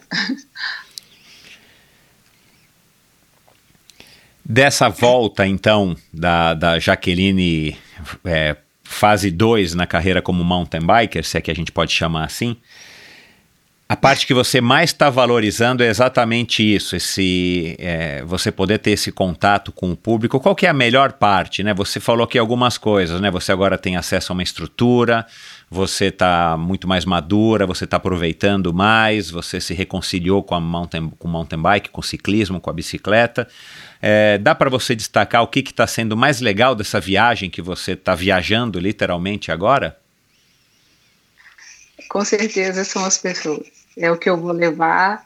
É, eu tenho uma relação muito franca com todos que né, têm é, entrado em contato comigo, né, pessoas que eu conheci há 10 anos que eu não, não, não encontrava, então é, é esse relacionamento, eu acredito muito que todos nós temos a aprender com as pessoas, né, eu sempre é, gosto de estar de igual para igual, porque todos nós somos seres humanos e temos alguma coisa para entregar, sabe? E eu gosto muito de compartilhar isso, compartilhar é, esse, esses momentos para poder conhecer melhor as pessoas e, e compartilhar boas energias, assim. Quando você deixou o mountain bike em 2008, eu não vou saber aqui agora, é, mas com certeza é, se tinha rede social era Orkut, sei lá, não era essa coisa que é hoje e ainda mais uma coisa tão, tão palpável, né, tão nas nossas mãos quanto a gente tem hoje. Você é, é, é, a primeira vez, né, depois da sua volta, é, a partir de 2018, é, é a primeira vez que você está tendo esse contato e, e, aproveitando mais, porque você está tendo mais contato por conta das redes sociais, da exposição, da própria estrutura, né, da Sense Factory Racing e tudo mais. Ou já em 2008, 2007, enfim, dentro da, da realidade da época, você já tinha experimentado esse contato mais próximo com, com seus fãs? Bom, eu sempre me dediquei muito às pessoas. Então, é, na época, em 2008, era e-mail, sempre mandava o meu mailing list falando onde que eu tô, o que, ah, que eu tô fazendo. Que legal. Sempre fiz. E também é, Facebook, na época já tinha. É. E, e foi muito legal que semana passada um, um fã me mandou uma, um e-mail que ele recebeu de, meu Uau. e eu mandei um parágrafo desse tamanho. Ele pediu dicas sobre treinamento e tal. E eu falei, meu Deus, né? Como eu era dedicada às pessoas, né? Claro que agora a gente, né, eu consigo é, responder mais rápido, instantâneo, né, pelo Instagram, e tenho é, dedicado bastante a, a, dar atenção às pessoas via Instagram e também tenho interagido com as pessoas agora com o Zwift, né, que a gente consegue pedalar juntos e é muito legal. Nossa, estou pedalando com a Jaque, que barato e tal. E, e isso me deixa feliz também, motivada para continuar é, pedalando também. É, claro que a informação é mais mais direta, né, mais rápida e algumas vezes a gente tem que ter um certo cuidado, né, do que, que a gente fala nessa nesse mundo virtual que uh, o que eu vejo hoje que ídolos, pessoas de influência, elas elas são criadas muito rápido, mas também perdem muito rápido. Uhum. Então a nossa imagem ela é muito importante e eu acho importante as pessoas terem essa informação seletiva, sabe? O que eu vejo hoje no, nesse mundo virtual, né, que às vezes é, as pessoas que não têm essa formação, por exemplo, eu sou acadêmica, eu sei onde procurar, mas espera aí, o que, que essa pessoa está falando aqui? Será que é isso mesmo? Mas o público em geral, eles não, não tem muito acesso a, a, artigos científicos, eles não vão procurar tão mais a fundo sobre um assunto. Então, é, isso eu acho que é muito sério no mundo de hoje, porque algumas informações, é, os fake news, né, essa, toda essa, essa, essa proliferação de informações que a gente não sabe se realmente tem é, embasamento científico nisso. Então, ao mesmo tempo, ela abre um leque de possibilidades né, para o público em geral e os haters, né, que é, que é uma coisa que é muito é, difícil também, porque é, às vezes, né, as pessoas só vão, vão muito no, na, na, no momento ali podem ferir, né, as outras pessoas. Então, é, é um mundo digital é, que tem que ser utilizado com muita responsabilidade e com cuidado, muito cuidado é, para poder enviar a mensagem certa, né, de uma maneira correta e que seja bem interpretada. Você tem haters, Jaqueline? É, não. Ah, bom, pelo não. amor de Deus, porque senão ia mandar matar agora aqui, caramba, meu. Como é que você vai ter haters? O que, que você faz? Pelo amor de Deus. É, não, não. Então, a rede... minha relação é muito clara e, e simples e graças a Deus nunca tive esse tipo de, de situação, sabe? Mas eu sei que existe e eu sei que é, é importante as pessoas darem a opinião, né? Saberem é, interpretar as coisas e tal, mas de uma maneira pacífica, né? De uma maneira mais é, educada. É. Você, então, eu já estou supondo que você curte as redes sociais, essa, essa tua agora nova incumbência, porque é um canal de você interagir mais diretamente com o teu público. Isso não é uma coisa que te que te distrai, vamos dizer assim, da tua função, da tua vontade, do teu objetivo principal, que é, é enfim, ser a melhor mountain biker que você puder ser. Ou tem momentos é... que você acha que isso é exagerado? Como é que você calibra isso? Eu acredito que só ajudou, até agora só ajudou a, a poder interagir com as pessoas. É, às vezes a demanda é muito alta e, e sempre essa coisa, né, você quer responder todo mundo, mas chega uma hora que você não dá conta, você, até a gente, né, a gente estava marcado para a semana passada para poder gravar e eu Falei, Michel, me ajuda, eu não estou aguentando. treinar, vamos marcar semana que vem. Com, eu tive coragem né, de, de fazer isso, porque realmente estava. É, na verdade, isso só me dá prazer. Eu gosto muito de interagir com as pessoas, eu gosto de, de, de estar é, com as pessoas. E é, é interessante assim que às vezes as pessoas esperam de você está num pedestal, sabe? Eu é. sou hoje aquele Mourão. É. E às vezes eu respondo a pessoa, ah, muito obrigada pela, pela sua mensagem.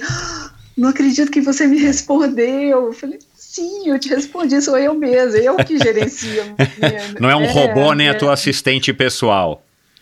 Não, não é. Então, é claro que é um negócio mais homemade e é, eu gostaria muito de estar fazendo mais, gostaria muito de poder dar mais informação para o público. As pessoas vêm me perguntam sobre muitas coisas que eu gostaria de estar conversando mais, mas que eu ainda não estou dando conta disso tudo. Eu estou me reestruturando para conseguir é, é, poder estar mais no, na vida, no dia a dia das pessoas, de poder é, compartilhar coisas que eu aprendi na minha carreira esportiva, é, na minha vivência como atleta, nessas viagens. Eu estava vendo, né, gente, eu estou lendo um livro de nutrição esportiva em francês, o outro livro sobre paz em português, o outro livro é, em inglês, né, Women are not small men, então assim, como é que, né, tudo isso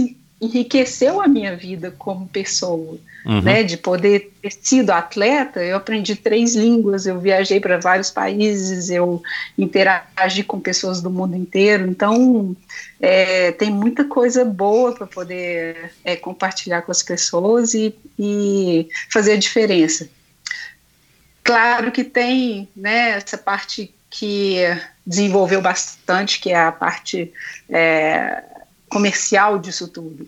Né, essa parte comercial que eu ainda não, né, não, não, não, domino muito, mas que até foi, foi engraçado, assim, que é, tinham pessoas querendo publicar na minha página, né, oferecendo uma né, um, financeiramente um, um, um uma recompensa, uma recompensa né, se eu se eu publicar, mas eu, eu nossa, deve ser vírus, nossa, deve ser. eu ainda tenho aquela aquela mentalidade mineirinha, desconfiada, e de 2008. Ainda não estou atualizada nisso tudo. Então, ainda está sendo, estou engatinhando nessa era digital aí de é, patrocinadores, mas como que vai pagar? Ele está querendo ter acesso, deve ser vírus, né? Uhum, então, eu tenho essa, essa coisa, mas... Uh, a visibilidade no meu Instagram é, é, aumentou muito depois da, dessa nossa conversa que a gente conversou. É, o meu Instagram cresceu, eu quase que nem usava o Instagram, agora já estou usando com muito mais frequência que, do que eu usava. É, podcast, o primeiro que eu, que, eu, que eu comecei a saber que existia isso foi quando a gente fez a entrevista, eu nem sabia que existia. E, então eu estou me atualizando e é, o mundo está mudando rápido demais, né? Meus filhos fazendo agora aula é, remota, virtual, né? nessa, nessa pandemia e, e, muito interessante porque ao invés de ser só a escola fazendo virtual, é o governo que está fazendo o programa todos os dias. Então, tem professor de uma cidade de desenho que é que muito legal. bom, tem outro professor de história de, de outra cidade que é incrível. Então, a gente está tendo uma qualidade de ensino incrível. E isso tudo por conta do, do mundo virtual. Né? Exato, é. O oh, Jaque, uh, o que que tá mais, assim, o que que você valoriza mais no teu atual momento como uma mulher, mãe, atleta, escritora, né? Nós vamos falar do livro, é, esposa, no alto dos seus 44 anos. Você trocaria a Jaque de 44 pela Jaque de 30? De jeito nenhum. Legal. Por quê? Por quê? Ah, a primeira coisa, eu né? Eu tenho uma pessoa incrível do meu lado, que é o Guido, que, que é um parceirão, que a gente está junto para o que daí vier. E uh, eu tenho dois filhos que, nossa, eles preencheram a minha vida de uma maneira tão grande, né? A gente fala, você volta a brincar de castelinho na areia, né? Você volta a pular corda. Você... então, é, ser mãe me preencheu de uma maneira muito é, significativa a minha vida. É, e com essa pandemia, né, a gente né, repensou muitas coisas e, cara, eu estou vivendo a vida que eu quis viver. Então, assim, é, é, incrível, porque é, eu estou com pessoas que eu amo, eu ia ficar três meses longe da Jade e do Ian, então, de repente, eu estou com eles colada, né, em casa e vivendo a vida na natureza, num lugar tranquilo. Então, é, eu, eu, na verdade, eu pude agradecer, agradecer de ter tido a oportunidade de estar num lugar tranquilo, de, de poder viver com os meus filhos, com meu marido e é, pedalando, esquiando, fazendo esporte, né, praticando esporte, que é o que eu que eu amo na minha essência. É, e eu falo que agora eu vou continuar a ser mountain biker pro resto da minha vida mesmo. Vou pedalar que até legal. ficar velhinho. Isso aí. Ainda mais com as bikes elétricas. Né? é, isso é um detalhe, é um detalhe importante, né, cara? As bikes elétricas vieram e tem essa finalidade também, né, de poder proporcionar para a gente uma diversão com um pouquinho menos de, de sofrimento, ou com um pouco mais de facilidade e, e manter a diversão, né? É isso aí. Hoje eu, eu tenho a, a minha bike, a Impulse, e eu adoro, porque aí eu consigo fazer todas as trilhas que eu quero fazer em um dia e posso curtir pra caramba. Então é, é uma nova tecnologia que veio para ficar e que eu acredito que, nossa, tem muitas muitas áreas. Você pode colocar, eu posso treinar com meu filho, Ian, de 9 anos. Pois é. Então está sendo Está sendo uma possibilidade incrível para as crianças também poderem estar ao ar livre, poderem praticar esporte, gostarem é, dessa parte que o esporte é, traz. Falando aqui de competição de novo, vamos falar do mountain bike é, brasileiro. É, muito embora você tivesse desligada das, das competições, né, por esse ato depois de 2008, você estava sempre é, acompanhando e tudo mais. É, o que, que você sentiu da volta, ou, né, de você voltar ativa e voltar ativa no mais alto nível do mountain bike? Você, o que, o que, como é que você avalia, né, o, o mountain bike é 12 anos, 10 anos, 11 anos depois de quando você parou? Não tecnicamente, não do ponto de vista da, de que agora tem salto, você tem que ter um pouco mais de habilidade BMX e tudo mais, mas digo assim, da cena do mountain bike, da competitividade, da estrutura da organização, né, quando você voltou quando você voltou, não, a Vancini foi campeão mundial em 2018, né, se eu não me engano. Mas enfim, o mountain bike, o mountain bike desde a sua volta ele mudou de nível no Brasil, pelo menos em termos de repercussão, né? E claro que o título do Avancini eh, elevou a régua para todo mundo no, no, mountain bike brasileiro, porque mostrou que é possível sim um, um mountain biker criado e treinado e, e, e nascido aqui ser campeão mundial. A gente consegue competir de igual para igual. É, como é que você avalia, né, na sua ótica, tendo vivido no passado é, e agora atualmente? É, eu, eu tive muito apoio quando eu eu competi, né, até 2008. Eu tinha patrocinadores, eu tinha, eu conseguia ser viver do esporte. Mas o que mudou muito quando eu voltei foi a quantidade de equipes que tinha é, brasileiros no, no mountain bike foram várias equipes, as pessoas muito mais instruídas e, e, e muito mais profissionais é, no circuito, os circuitos ainda mais grandiosos, né, com todo o know-how aí do Rogério, né, da Copa Internacional e é, muito mais pessoas participando, não só participando de provas, mas também pedalando. Que antes eu era a extraterrestre que parava no restaurante toda suja, que ia almoçar. Hoje já é normal, né? Então, ótimo. que as descobrindo a natureza, descobrindo estar em contato com a natureza. O mountain bike é um esporte que você né, cê, além de você estar tá trabalhando na parte física, você está né, num, num, lugar lindo. Eu falo que quando eu estou em cima da minha bike, eu, eu sou muito mais é, é, é, inspirador, sabe? Eu tenho ideias, eu, ah, ok, vou fazer desse jeito, vai ser legal, sabe? Então, é sempre quando eu estou né, na natureza que eu consigo essa conexão. E um, eu, eu estava, eu, foi a minha segunda prova né? Depois, na minha volta, eu competi em Val, Val de Sole e Andorra, e Andorra foi a primeira vitória do Avancini em, no short track. E eu presenciei toda a vitória, né, toda essa, essa parte, e eu fui lá e dei um abraço nele, porque realmente o Avancini, ele, ele realizou os meus sonhos, né? Ele realizou o sonho de muitas De muita gente, é né, Ravelli, Adriano Nascimento e toda essa galera que veio, né, ele, ele conquistou e eu acredito que também é, a gente tem um comitê olímpico internacional, um comitê olímpico brasileiro mais é, estruturado.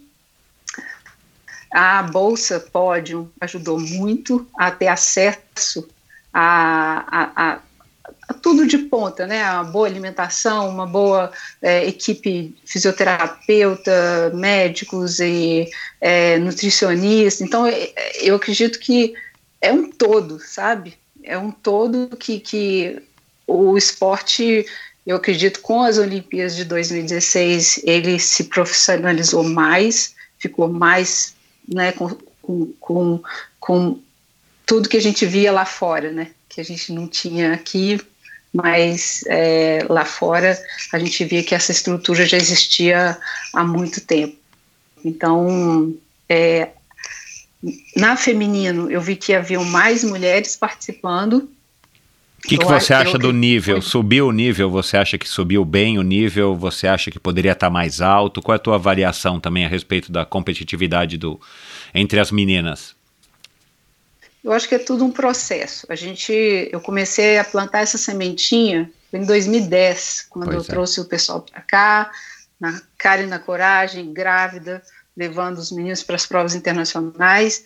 E quando eu voltei, eu eu estou competindo com as meninas, né, que eu formei lá atrás. Então foi, foi muito interessante isso tudo. E, e, eu acredito que é, o nível estar mais alto, isso foi, foi, foi importante é, falar, porque algumas pessoas comentaram assim, ah, mas a Jaqueline volta, ela estava parada e, e já chegou ganhando, nossa, Aham. não está valendo nada, né, a categoria Aham. feminina. Isso, isso não é verdade. A Jaqueline estava treinando pra caramba esses 10 anos. Ela estava competindo muito e ela está mais forte.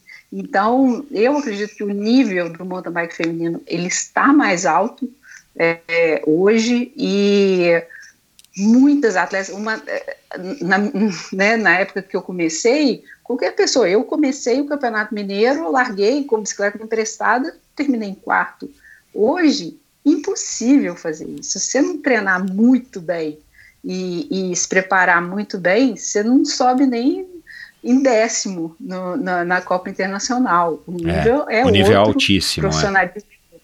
Então, é, eu acredito que o nível está muito bom. Eu cheguei, dei uma, uma chacoalhada nas meninas também. Que também é legal, né? Que também é bacana, né?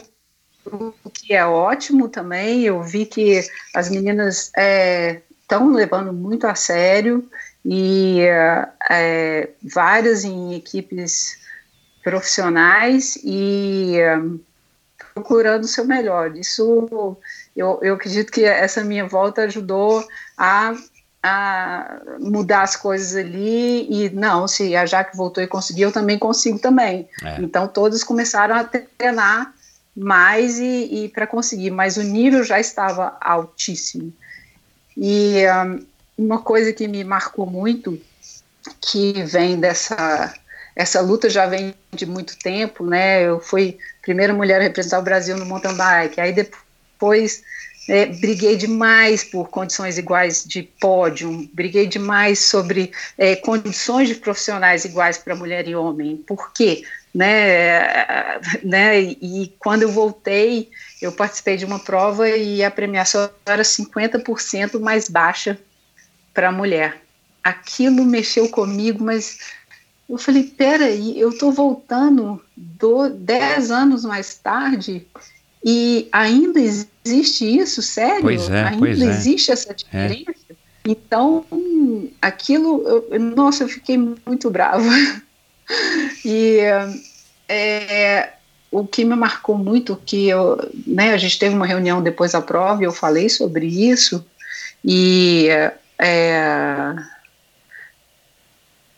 quase que for, foram duas pessoas que me defenderam, e foram, essas duas pessoas eram estrangeiros, e aquilo me Uau. marcou demais, me marcou muito. Então, é, foi muito interessante que essa minha revolta, no, no ano seguinte, a, a, premiação igualou, porque via UCI, qualquer prova UCI, a premiação é igual. Então, foi um bom, um bom uma boa luta. E o que é, eu tento né, sempre estimulei o mountain bike feminino através do, da iniciação esportiva no MTB e uh, também uh, houve também uma disparidade, eu tento estar envolvida, sabe, em questões uh, das mulheres, eu falo que na minha, na minha, na minha história, né, a gente tem que lutar, no mountain bike feminino a gente tem que lutar, a luta é diária. É é diária, assim, é todo É, talvez dia. no esporte feminino de uma maneira geral, né? Nos, nos esportes menores, é, né? No esporte feminino, exatamente. É. Eu, porque, por várias razões, mas, ah, então, eu percebi que nessa minha volta, as coisas andaram um pouco para trás, né? Falo, ah, na mídia, né, aqueles dois parágrafos no feminino, tal Exatamente, pessoa foi a campeã. meu Deus do Aquilo, céu. É. aquilo me irrita, né? Então, eu comecei de novo esse processo. Eu comecei de novo, mas espera aí, vamos, vamos, né, continuar. E é agora eu estou muito envolvida com as mulheres ciclistas, que foram as mulheres masters, as amadoras, Aham. que foram retiradas da, da Copa Internacional no início, né, no final do ano ali, elas foram retiradas do cross country e foram- voltaram para o cross country por esse movimento. Então eu estou sempre muito envolvida com isso. Legal. Infelizmente é uma luta que, que existe sim, né? Algum avanço, mas. Mas enfim, como você falou, né? Parece que é uma coisa que se você olhar para o lado, o pratinho vai cair. Então você tem que voltar, dar atenção para aquele pratinho, girar a varinha de bambu para que o pratinho esteja sempre rodando. O que, enfim, o que é lamentável. Ah, você acha que é, eu tenho feito essa pergunta para muitas pessoas agora recentemente. Quando, quando você teve aqui, é, e por, por muito tempo, eu sempre terminava o episódio fazendo a pergunta, enfim, o que, que você acha que poderia ser feito para o esporte melhorar, né? Seja o ciclismo, mountain bike, natação, triatlon, corrida. Ah, mas agora, de uns tempos para cá, enfim, eu, eu, eu resolvi colocar essa pergunta de uma maneira um pouco diferente e eu quero fazê-la para você. No, no, no episódio né, que você gravou em fevereiro, com o Rogério no podcast do, do, do- da Copa Internacional. Vou colocar o link aqui para quem quiser ouvir. Fiz hoje uma postagem, né? Mas vou colocar o link para quem quiser ouvir depois do nosso bate-papo aqui, a- a- o episódio que você gravou também em fevereiro. Você estava dizendo que esse seria seu último ano e tudo mais, e eu quero saber realmente como é que vai ser agora depois dessa, dessa mudança completamente de rumo que o mundo tomou. Mas é, qual é a minha pergunta? Você acha, Jaque, e, e- e eu acho que você vai ter uma resposta muito interessante, que não caberia aos, aos vamos falar aqui do Brasil, tá? Aos nossos atletas, ex-atletas, é, aí sim, cada um a sua modalidade, não caberia a, a, a nós e a você de alguma maneira tomar as rédeas ou, ou tentar, né, tomar as rédeas ou ter assumir um papel mais protagonista na na condução ou na, na, na- numa orientação é, aí em todos os níveis do, das modalidades, né, da- aqui no caso específico do mountain bike, você acha que você como Jaqueline não teria, não tem aí uma, uma oportunidade é, pela, pela tua experiência, pela tua vivência de colaborar com o mountain bike é, depois que você se aposentar dessa nova fase aí que você está vivendo ainda. Por que, que eu estou falando isso e por que, que eu quero saber a tua opinião? É, você deu um exemplo aqui nítido, né? É, falou né, que o, o- nível das meninas está legal e tal, mas que algumas coisas deu um passo para trás. Você falou, você foi a primeira convidada que falou alguma coisa boa dos Jogos Olímpicos. Ah, mas a gente não precisa discutir isso. Mas assim, a verdade é que pouco o Brasil, em termos de país, né, de estrutura governamental, fez em prol do esporte nos últimos, vai, nos últimos 20, 30, 40 anos. Pelo menos essa é uma das experiências que eu tenho tido aqui com as pessoas que eu tenho recebido. Né? Não é uma opinião minha, é uma opinião das pessoas que tiveram aqui. É, e eu estou generalizando também, é claro que não é necessariamente em todas as modalidades, mas nas modalidades que, que eu discuto aqui no, no Endorfina. É, a gente está vivendo, e a gente vinha vivendo agora um período em 2019, né, com a expectativa de um novo governo, né, algumas, né, algumas promessas e tudo mais, mas economicamente o Brasil ainda estava precisando, ainda estava precisando dar sinais de melhoria e a gente achava que 2020 seria um ano bom para o Brasil economicamente, pelo menos um pouco melhor do que 2019, do que 2018. Agora o, o ambiente mudou. É notório que o mundo inteiro vai viver uma recessão gigantesca sem precedentes, né? É, e aí, só para citar uma coisa que está na minha cabeça aqui, o Abílio Diniz soltou um vídeo ontem dele no Instagram que ele falou que nunca viu uma crise tão, tão severa, né? E é um homem de, de 80 e poucos anos que passou por mundos e fundos é, pessoais e empresariais e, e- e tudo. Então, assim, a gente realmente está tá num momento crítico da humanidade e isso vai ser marcado aí para o resto da vida, né? Vai estar no livro de histórias dos nossos netos. uh, e, e, dos nossos filhos mais novos. Uh, cara, é difícil a gente imaginar que saindo dessa, vai, vamos, vamos supor que a pandemia acabe, né? Não sei em quanto tempo que ela, ela vai acabar, isso é um fato, né? A gente só não sabe quando, né? Mas vamos dizer que depois que a pandemia acabe, né, as coisas vão voltando ao normal, cara, é difícil a gente imaginar que o esporte vai estar tá nas 10 primeiras prioridades ou nas 20 primeiras prioridades da, do, do, Brasil, independente do presidente que for, não quero politizar isso, né? Ou, enfim, a gente não vem aqui ao caso discutir é, partido ou presidente. E aí o que, que acontece? A gente dá um pouco de desânimo se a gente for parar para pensar que que, que o esporte vai fazer. E eu não imagino, não acho, aí minha opinião pessoal, que a gente deva cobrar ou esperar alguma coisa do governo. Primeiro porque historicamente a gente quase nunca teve, ou nunca teve nos nossos esportes. E depois que, cara, vai ser uma questão de, de, de pós-guerra, né? Assim, primeiro a gente precisa matar a fome das pessoas, precisa construir mais hospital, canalizar água, levar esgoto. São prioridades que, que são é, mais, mais emergenciais do que pra crianças praticando esporte. Você não acha que aí, através da iniciativa privada e da iniciativa de ex-atletas, é, é, poderia haver uma revolução na condução do esporte no Brasil?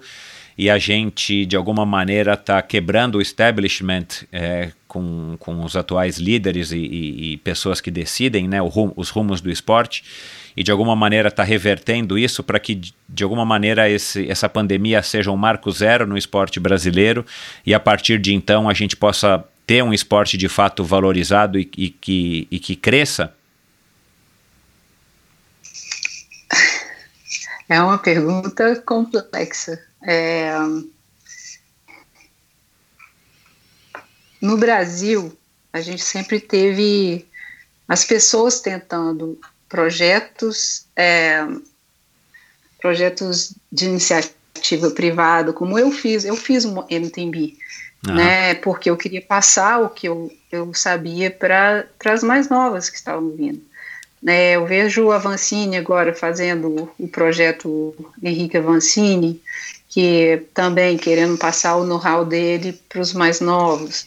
Ah, isso é possível de fazer, mas é, o que eu tenho visto como experiência que isso tem que estar conectado e tem que vir é, com a base do governo. É igual, né, todo, todo momento de insegurança, o que a gente vai ver se a economia vai ter um sucesso ou não, é se o governo tem a, a base ali para dar suporte à sua população. E aí o pa país vai entrar em recessão econômica ou não. Então, é, o esporte é a mesma coisa. A base, ela tem que vir de projetos ligados ao governo. É o, é o é o que é feito nos outros países. Mas, é, e muito interessante essa sua pergunta, porque eu tenho conversado muito com a Roberta Estopa sobre isso, e, é hoje, agora, sabe? Uhum. O que, que a gente pode fazer para ajudar o mountain bike feminino do futuro? Não falo das próximas, falo da base mesmo. Como é que a gente pode formar né, atletas campeões? E a gente tem discutido muito isso, eu discuti com a, a Falzone, com a Adriana, e, e a gente está começando a tentar se organizar com a Raquel é, para tentar mudar um pouquinho o rumo dessa, dessa história aí, para a gente conseguir, através da iniciativa privada, é, montar a base do nosso esporte. E é o que ainda não existe. Eu acho que no triatlon tem a, o projeto da Fernanda Keller, que também é um projeto é, pessoal dela, né, que, que cresceu, mas que tem um intuito social, né, e é, o, que eu, o que eu acredito muito é que a gente precisa de realizar clubes, clubes é, e, e, é como funciona aqui. A gente existe clubes regionais que, que se encontram, que aí tem o, o clube estadual, aí você está no centro é, é, estadual, e aí você vai para o centro nacional, e aí esses atletas são os atletas da equipe nacional do país. Então tudo tem que vir junto. Porque uhum. se, se for feito de maneira esporádica, né, aberto, é, é só a, a iniciativa privada, vai chegar uma hora que, que, que esse conflito vai ter com o Estado, porque quando você vai representar o seu país, você vai representar a sua nação, você vai representar a sua equipe nacional, e aí esse conflito é, se forma. Então, é claro que é importante ter, e, e agora a gente está tendo no mountain bike as escolinhas de mountain bike, escolinhas regionais para formar a base, mas eu acredito que é, tem que ser um trabalho em conjunto da, da, das, das instituições privadas e também das governamentais, Entendi. porque em algum momento isso uhum. vai é, faz quebrar. sentido. Uhum. Uhum. Mas você concorda que é, independente desses projetos, como o que você teve, o da Fernanda Keller, eu sei que ela recentemente também falou que, né, enfim, continua sendo uma luta, acho que são 25 anos que ela já tem o projeto, se eu não me engano, ou 20 anos, 25, continua sendo uma luta para manter, é, pensando num âmbito maior, né, de, vai, fazendo aqui uma, um, uma uma, uma simulação, enfim, uma, uma brincadeira, você assumir uma função na, na, na, na, na Confederação Brasileira de Ciclismo, é, ou alguma coisa assim para mudar um pouco, para tentar né, mudar, para tentar passar também o conhecimento teu, ainda mais você é uma pessoa aí que rodou o mundo, que tem vivência em outras modalidades e que ama o ciclismo, para que você possa colaborar. Porque o que, que, eu, que, que eu enxergo assim às vezes, e que foi que me motivou a fazer essa, esse questionamento para alguns convidados? A, cara, tem, a gente tem tanta gente talentosa e tanta gente com experiência, e é independente dos títulos, né? É, que você tenha conquistado ou não. Mas assim, tanta gente com tanta história, com longevidade no esporte, que viveu tanto e que sabe o que, que pode ser bom, o que, que pode não ser bom, pelo menos pela própria experiência, que dá vontade de juntar essas pessoas, colocarem numa, numa sala para que elas, enfim, deliberem é, e, e, e, ajudem a contribuir. E o que a gente vê é, e aí vamos falar de, dos nossos esportes de novo, assim, as coisas caminham de uma maneira que, que não me parecem que são as mais, as mais óbvias, né, ou as melhores. Claro que cada um tem a sua opinião, mas eu acho que os atletas poderiam, de alguma maneira, eu também não sei como, não tenho a fórmula aqui, é, ter um papel mais atuante Independ... Não, não que você, você deva virar cartola, né, na, na, como a gente chama aqui no jargão, mas assim, ter algum tipo de papel que os atletas poderiam assumir, aí cada um à sua maneira, de, de ter uma participação mais ativa nos rumos do caminho, nos rumos do, espo, do esporte é, que ele praticou e que ele, enfim, que ele deve tanto, sabe?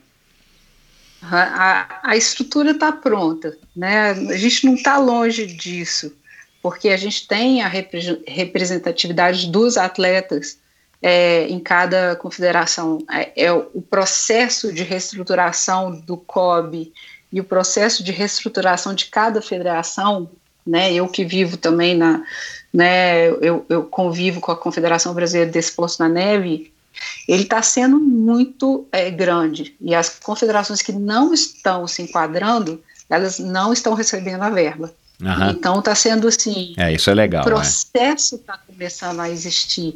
É, o acesso à informação, é, por exemplo, a eleição agora do nosso presidente né, na, de ciclismo. Eu sei que uhum. Adriano faz parte desse comitê dos atletas, são, são atletas envolvidos que podem ter direito a voto também. Isso uhum. não existia. É, já é né? é uma conquista. É. Então, acho que o processo ele é lento, mas ele está acontecendo. Uhum. E uh, é, claro que a gente quer ver as coisas né, funcionando e, e, dando certo, e, mas eu vejo que tem, as duas coisas têm que andar juntas.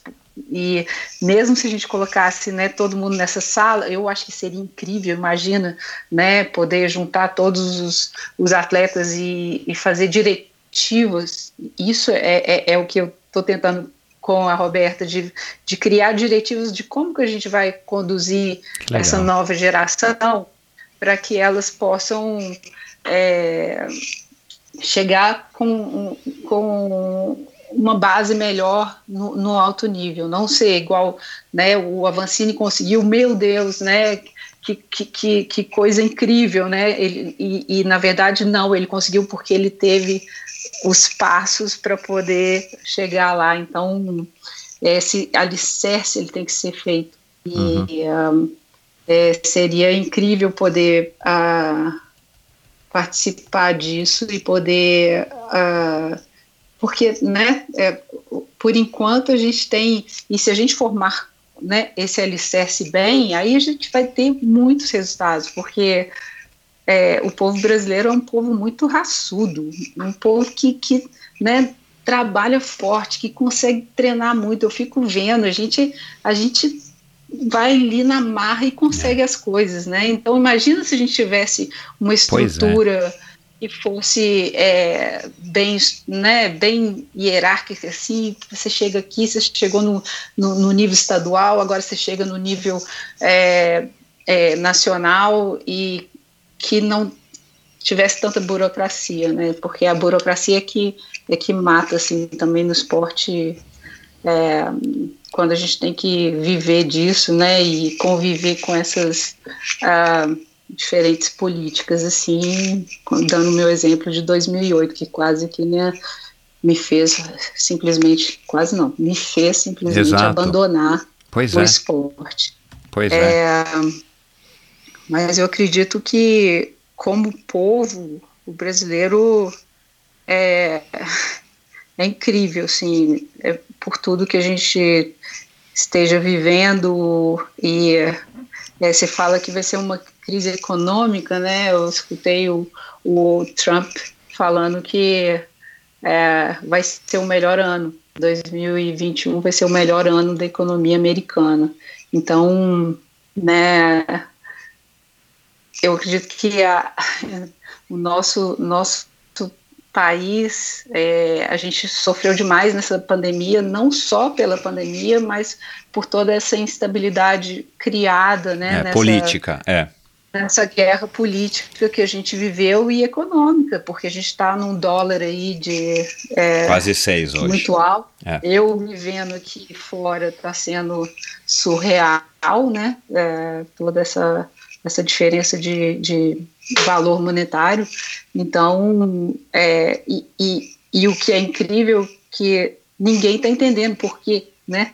O porquê que está tá tão alto. Então, é claro que a gente né, não está sendo fácil, o, o pico de, da epidemia está sendo no Brasil agora, o Brasil está com o terceiro maior número de casos é, hoje, e mas essa, essa pandemia, ela, ela vai ser difícil, assim, né? O pessoal fala ser cinco anos para passar, mas, é, por exemplo, no, no caso do mountain bike, o calendário acabou de sair. Saiu ontem e é, vai ser um, um, calendário bem compacto, nunca visto na história. Uhum. A gente vai começar com Copa do Mundo setembro, todo setembro, todo fim de semana, até outubro é, na segundo fim de semana de outubro vai ter o campeonato mundial, então vão ser é, sete fins de semana na Europa.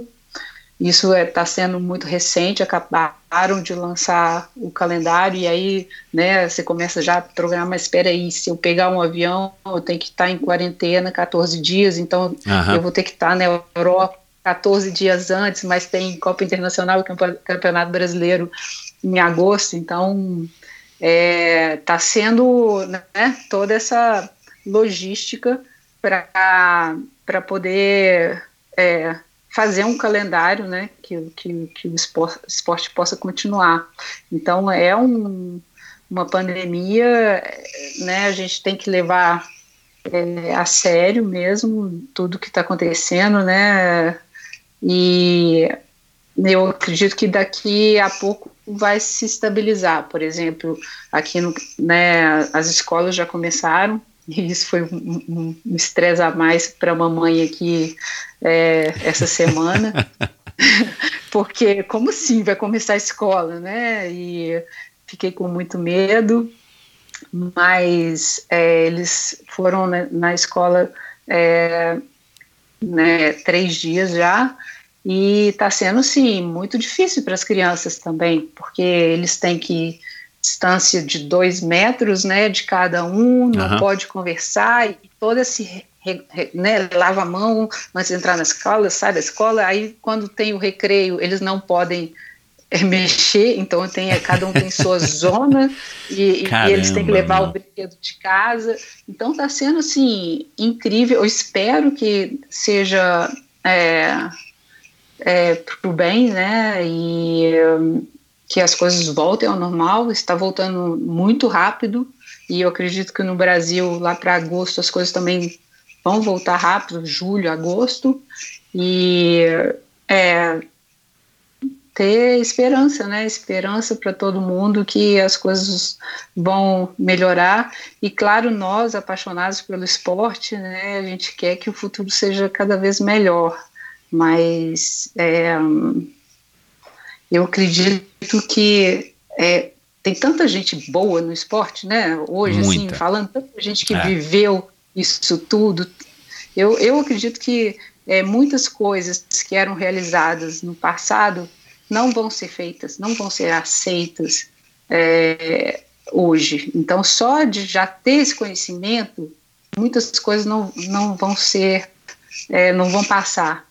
E uma coisa que eu achei muito interessante no COB, é, a gente tem um curso de, sobre assédio. É, oh, que legal. Na, obrigatório para todos os atletas que estarão em missão ou que estiveram em missão. Eu lembro no PAN, foi a primeira coisa, a gente chegou na vila, a gente entrou no, no, no prédio do COB, foi é, assistir o curso sobre é, assédio, qual o seu papel em relação a isso tudo. Então, é, eu recomendo para todos fazer esse curso, é um curso muito interessante, com é, principalmente para informação e para saber quais são os canais de, de, de acesso que a gente pode ter para, se você presenciar um acesso, assédio moral, uhum. ou violência sexual, ou é, então do que fazer e também de não ser um espectador, é, um espectador passivo.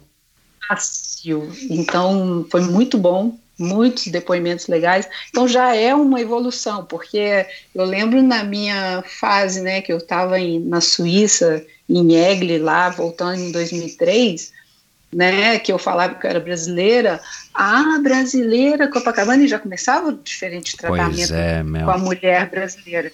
E isso não é tolerado mais. Exato. Isso não, não existe. E hoje eu sei até onde as pessoas podem ir.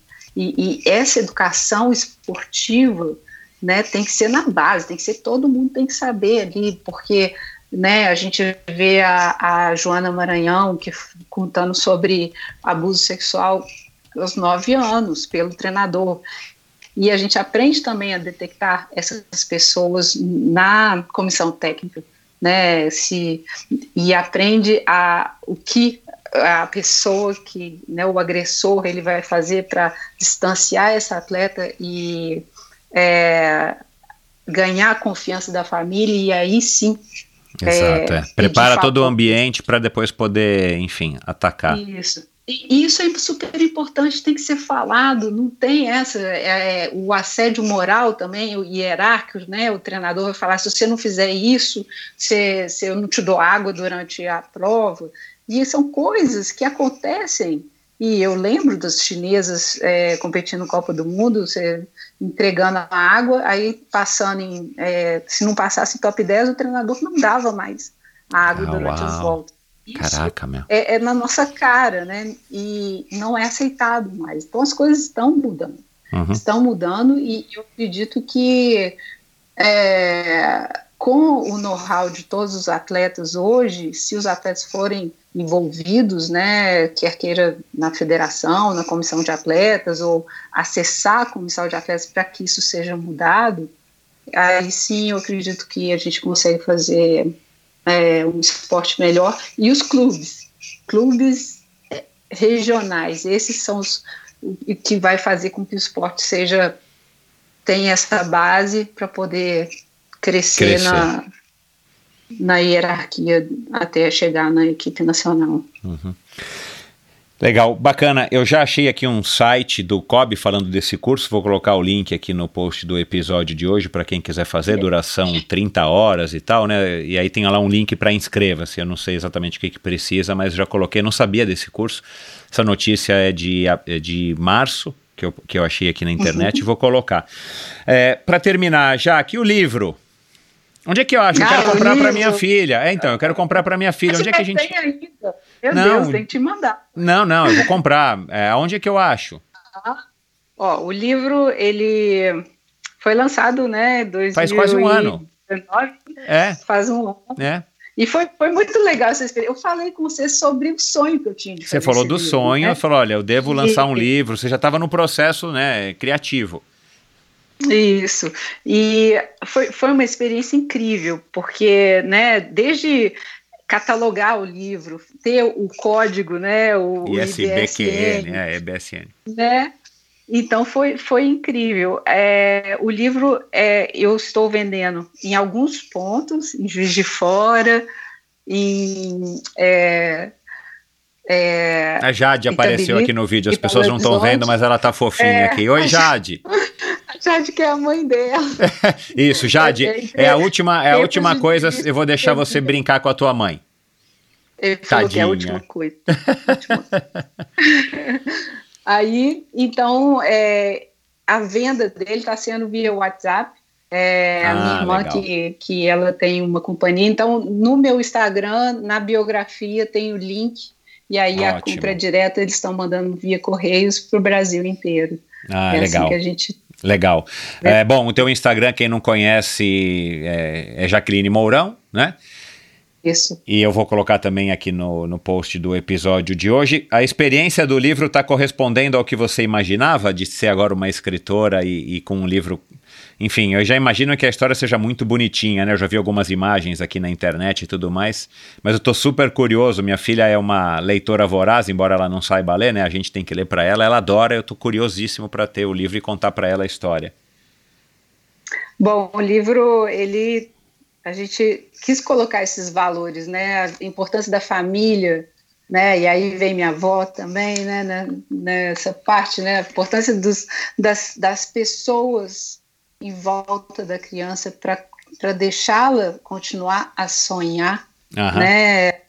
E essas coisas tem uma parte aqui que ela ela decide seguir o pôr do sol, mas ela ela cai, ela, né, o sol vai muito rápido. Uhum. Então, tem toda essa parte de que né, é, é muito importante as pessoas sonharem e fazer o primeiro passo. Uhum. Você tem que ter, pelando o primeiro passo. Aquele primeiro passo ele é mega importante e é, é, é nesse passo que, é, que você tem que ter aquela motivação para você perseguir seus sonhos. Exato. E outra coisa que eu quis passar também sobre a interiorização do sonho, né? Às vezes a gente tem esses sonhos assim, ah, eu quero ser médica, eu quero ser, né?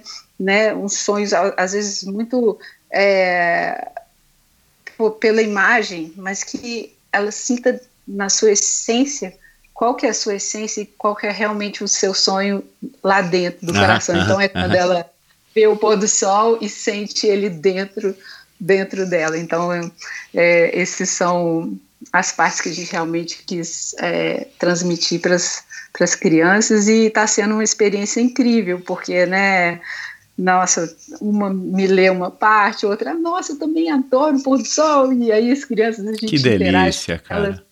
E é essa parte que eu quero trabalhar no, né, depois da minha carreira. Já estou com uma ideia de um, de um outro livro. É, é incrível, né? Você começa, não para. Pouca coisa para fazer. Tá sobrando tempo, né, Jaque? Então você tem que inventar é. alguma coisa para fazer. Sobrando tempo. Será a segunda vez que eu chego de cabelo molhado, né? Deu para perceber, tadinha. A Jade tá aí querendo você, tá sobrando tempo. Mas vamos lá. Mas já então, tem um outro, já tem uma outra é ideia aí de livro. Isso, tem esse livro de, do, dos nãos que a gente recebe na vida. Então, é, a gente ainda está tá fazendo a concepção dele, mas como são importantes esses não. Muito esses não. importante. Você não consegue, você É. não deve, você, né? Então é, é um outro projeto aí que a gente quer fazer. E essa coisa né, do, do meu último ano. É, eu estava programada, sabe, para É, então. competir na Campeonato Pan-Americano em é, abril, Campeonato Mundial em maio, é, início de junho, e Olimpíadas em julho. E aí minha carreira ia acabar em mountain bike, porque é, já fez todo sentido e, e era isso que eu estava buscando. Aham. É, a- a- consegui até mais do que eu estava Exato. buscando da minha volta no mountain bike. E de repente com essa pandemia tudo se misturou ali, né? Tá, tá tudo mais difícil de, de, de, é, programar. Então é, eu, eu tenho que eu, eu, eu, tenho, eu quero eu quero me classificar para a Olimpíada de Tóquio Tóquio. 2021. isso, e, e meu, meu, meu final de carreira em Pequim em 2022. Só que agora, com essas Olimpíadas, né, um ano depois, é, as classificatórias de Pequim já vão ter começado. Então, é. o que já era muito programado, né, o que eu tinha que programar demais e Então. concentrar todo planejamento muito bem calculado, vai ficar ainda mais é, complexo. Então, é, vamos ver, vamos ver o que que vai dar, mas é, por enquanto sentindo super forte, super bem. Usei essa pandemia para montar uma equipe é, multidisciplinar para mim que está funcionando super bem e ah, com a ajuda do, do, do Ian Siqueira, meu psicólogo, e do Dr. Paulo Pucielli, que está sendo muito importante para me guiar aí nessa, nessa parte né, multidisciplinar. Eu estou com o Cadu Polazzo também, é, que é o meu treinador desde quando eu voltei. Exato. Está é, tá sendo é, o, que eu, o que eu usei dessa, e eu acredito que a maior parte dos atletas é, que souberam é, utilizar essa época como oportunidade. Essa pandemia foi uma oportunidade de ter um outro break, um break da temporada de esqui maior, reavaliar várias coisas, é, construir uma base meu corpo muito forte fisicamente e, e aí voltar às competições. Então, estou sentindo muito positivo. Ontem fiz um treinão super feliz com, com os resultados de potência e trabalhar para poder encerrar, assim, se Deus quiser, essa carreira com chave de ouro.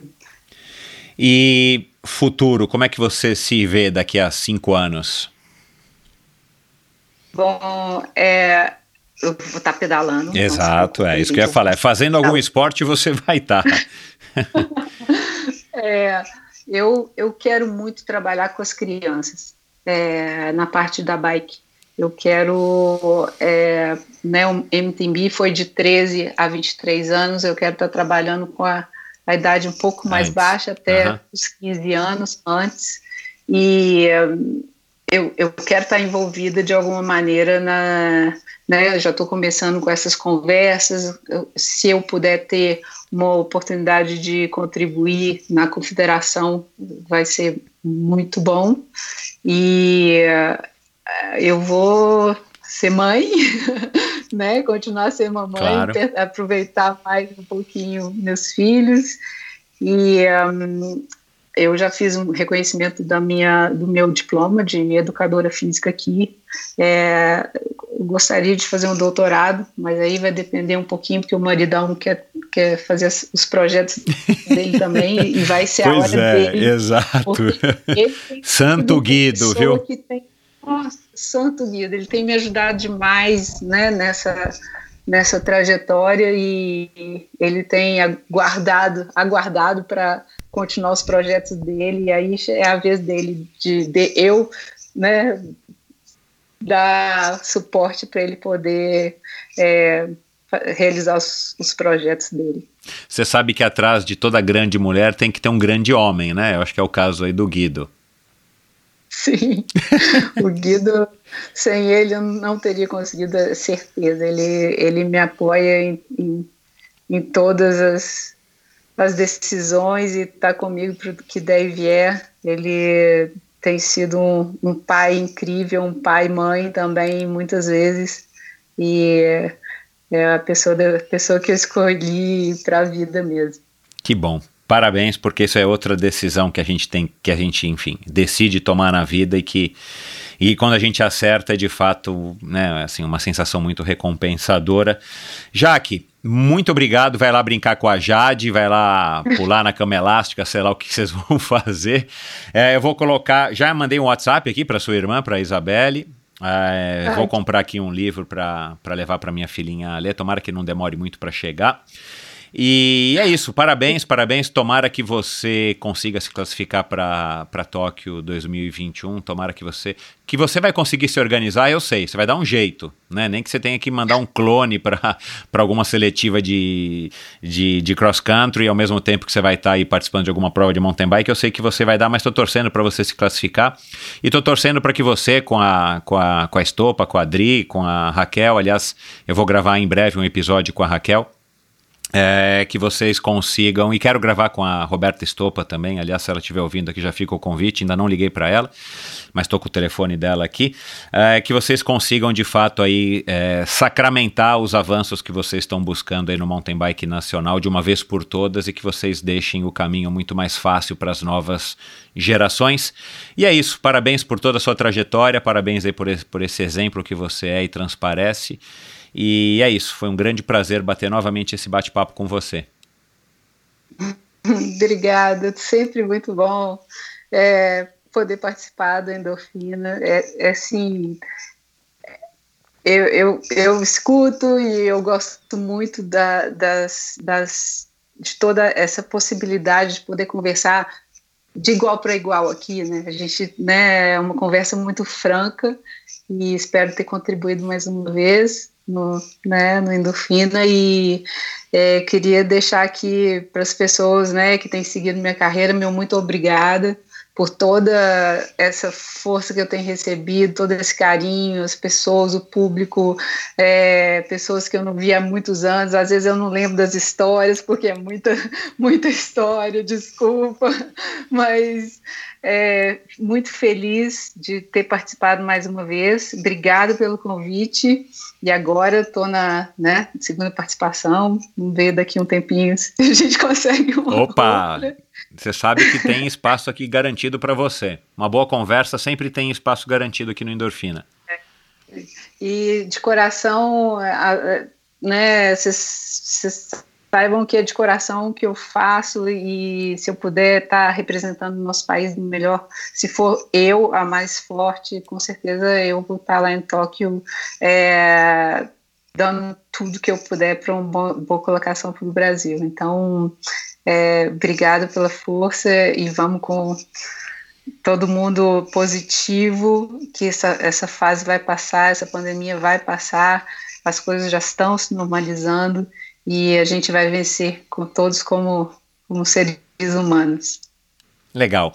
Muito obrigado, um beijão e um bom restinho de dia para vocês, Jaque. Valeu, obrigado.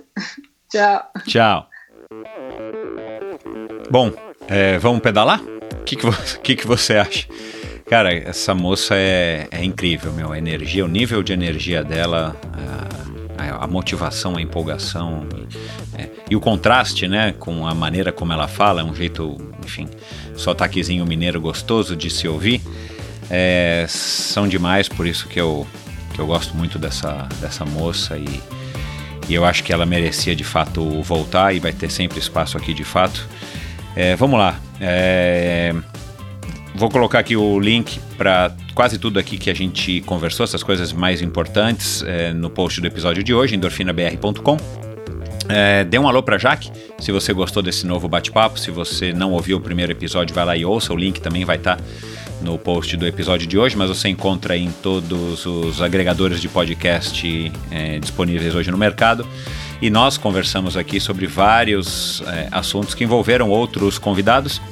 Então, se você é, quiser ouvir o bate-papo com essas outras pessoas, é, Tiago Vinhal, Bro Bruto, Avancini com Daniel de Oliveira já tiveram um, um, uma participação juntas, é a segunda do Avancini e a terceira do Daniel, um bate-papo muito legal, foi mais recente esse, da Raíza, claro, Viviane Faveri, o Cocuzzi, o Edmilson Amorelli, o pai do Igor, Adriana Nascimento, Renata Falzoni, claro, é, em breve a, a Raquel Gontijo, então esse ainda não está no ar, mas fique ligado que já já a Raquel entra aqui, vou abordar muito esse assunto aí que ela que a Jaqueline falou aí com do trabalho que ela tem feito com a Adri, com a Roberta Estopa.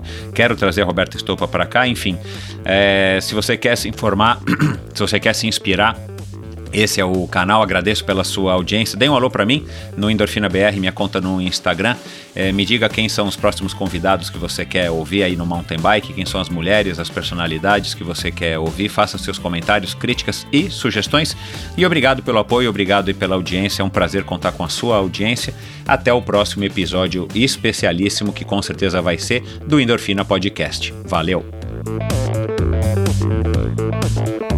E esse episódio foi um oferecimento da Seven Sherpas. Seven Sherpas tem como lema explorar o mundo praticando esportes. Seven Sherpas é uma empresa com sede na Califórnia, especializada em experiências esportivas nos destinos mais top do mundo, com roteiros exclusivos e desenhados por experts em viagens e esportes.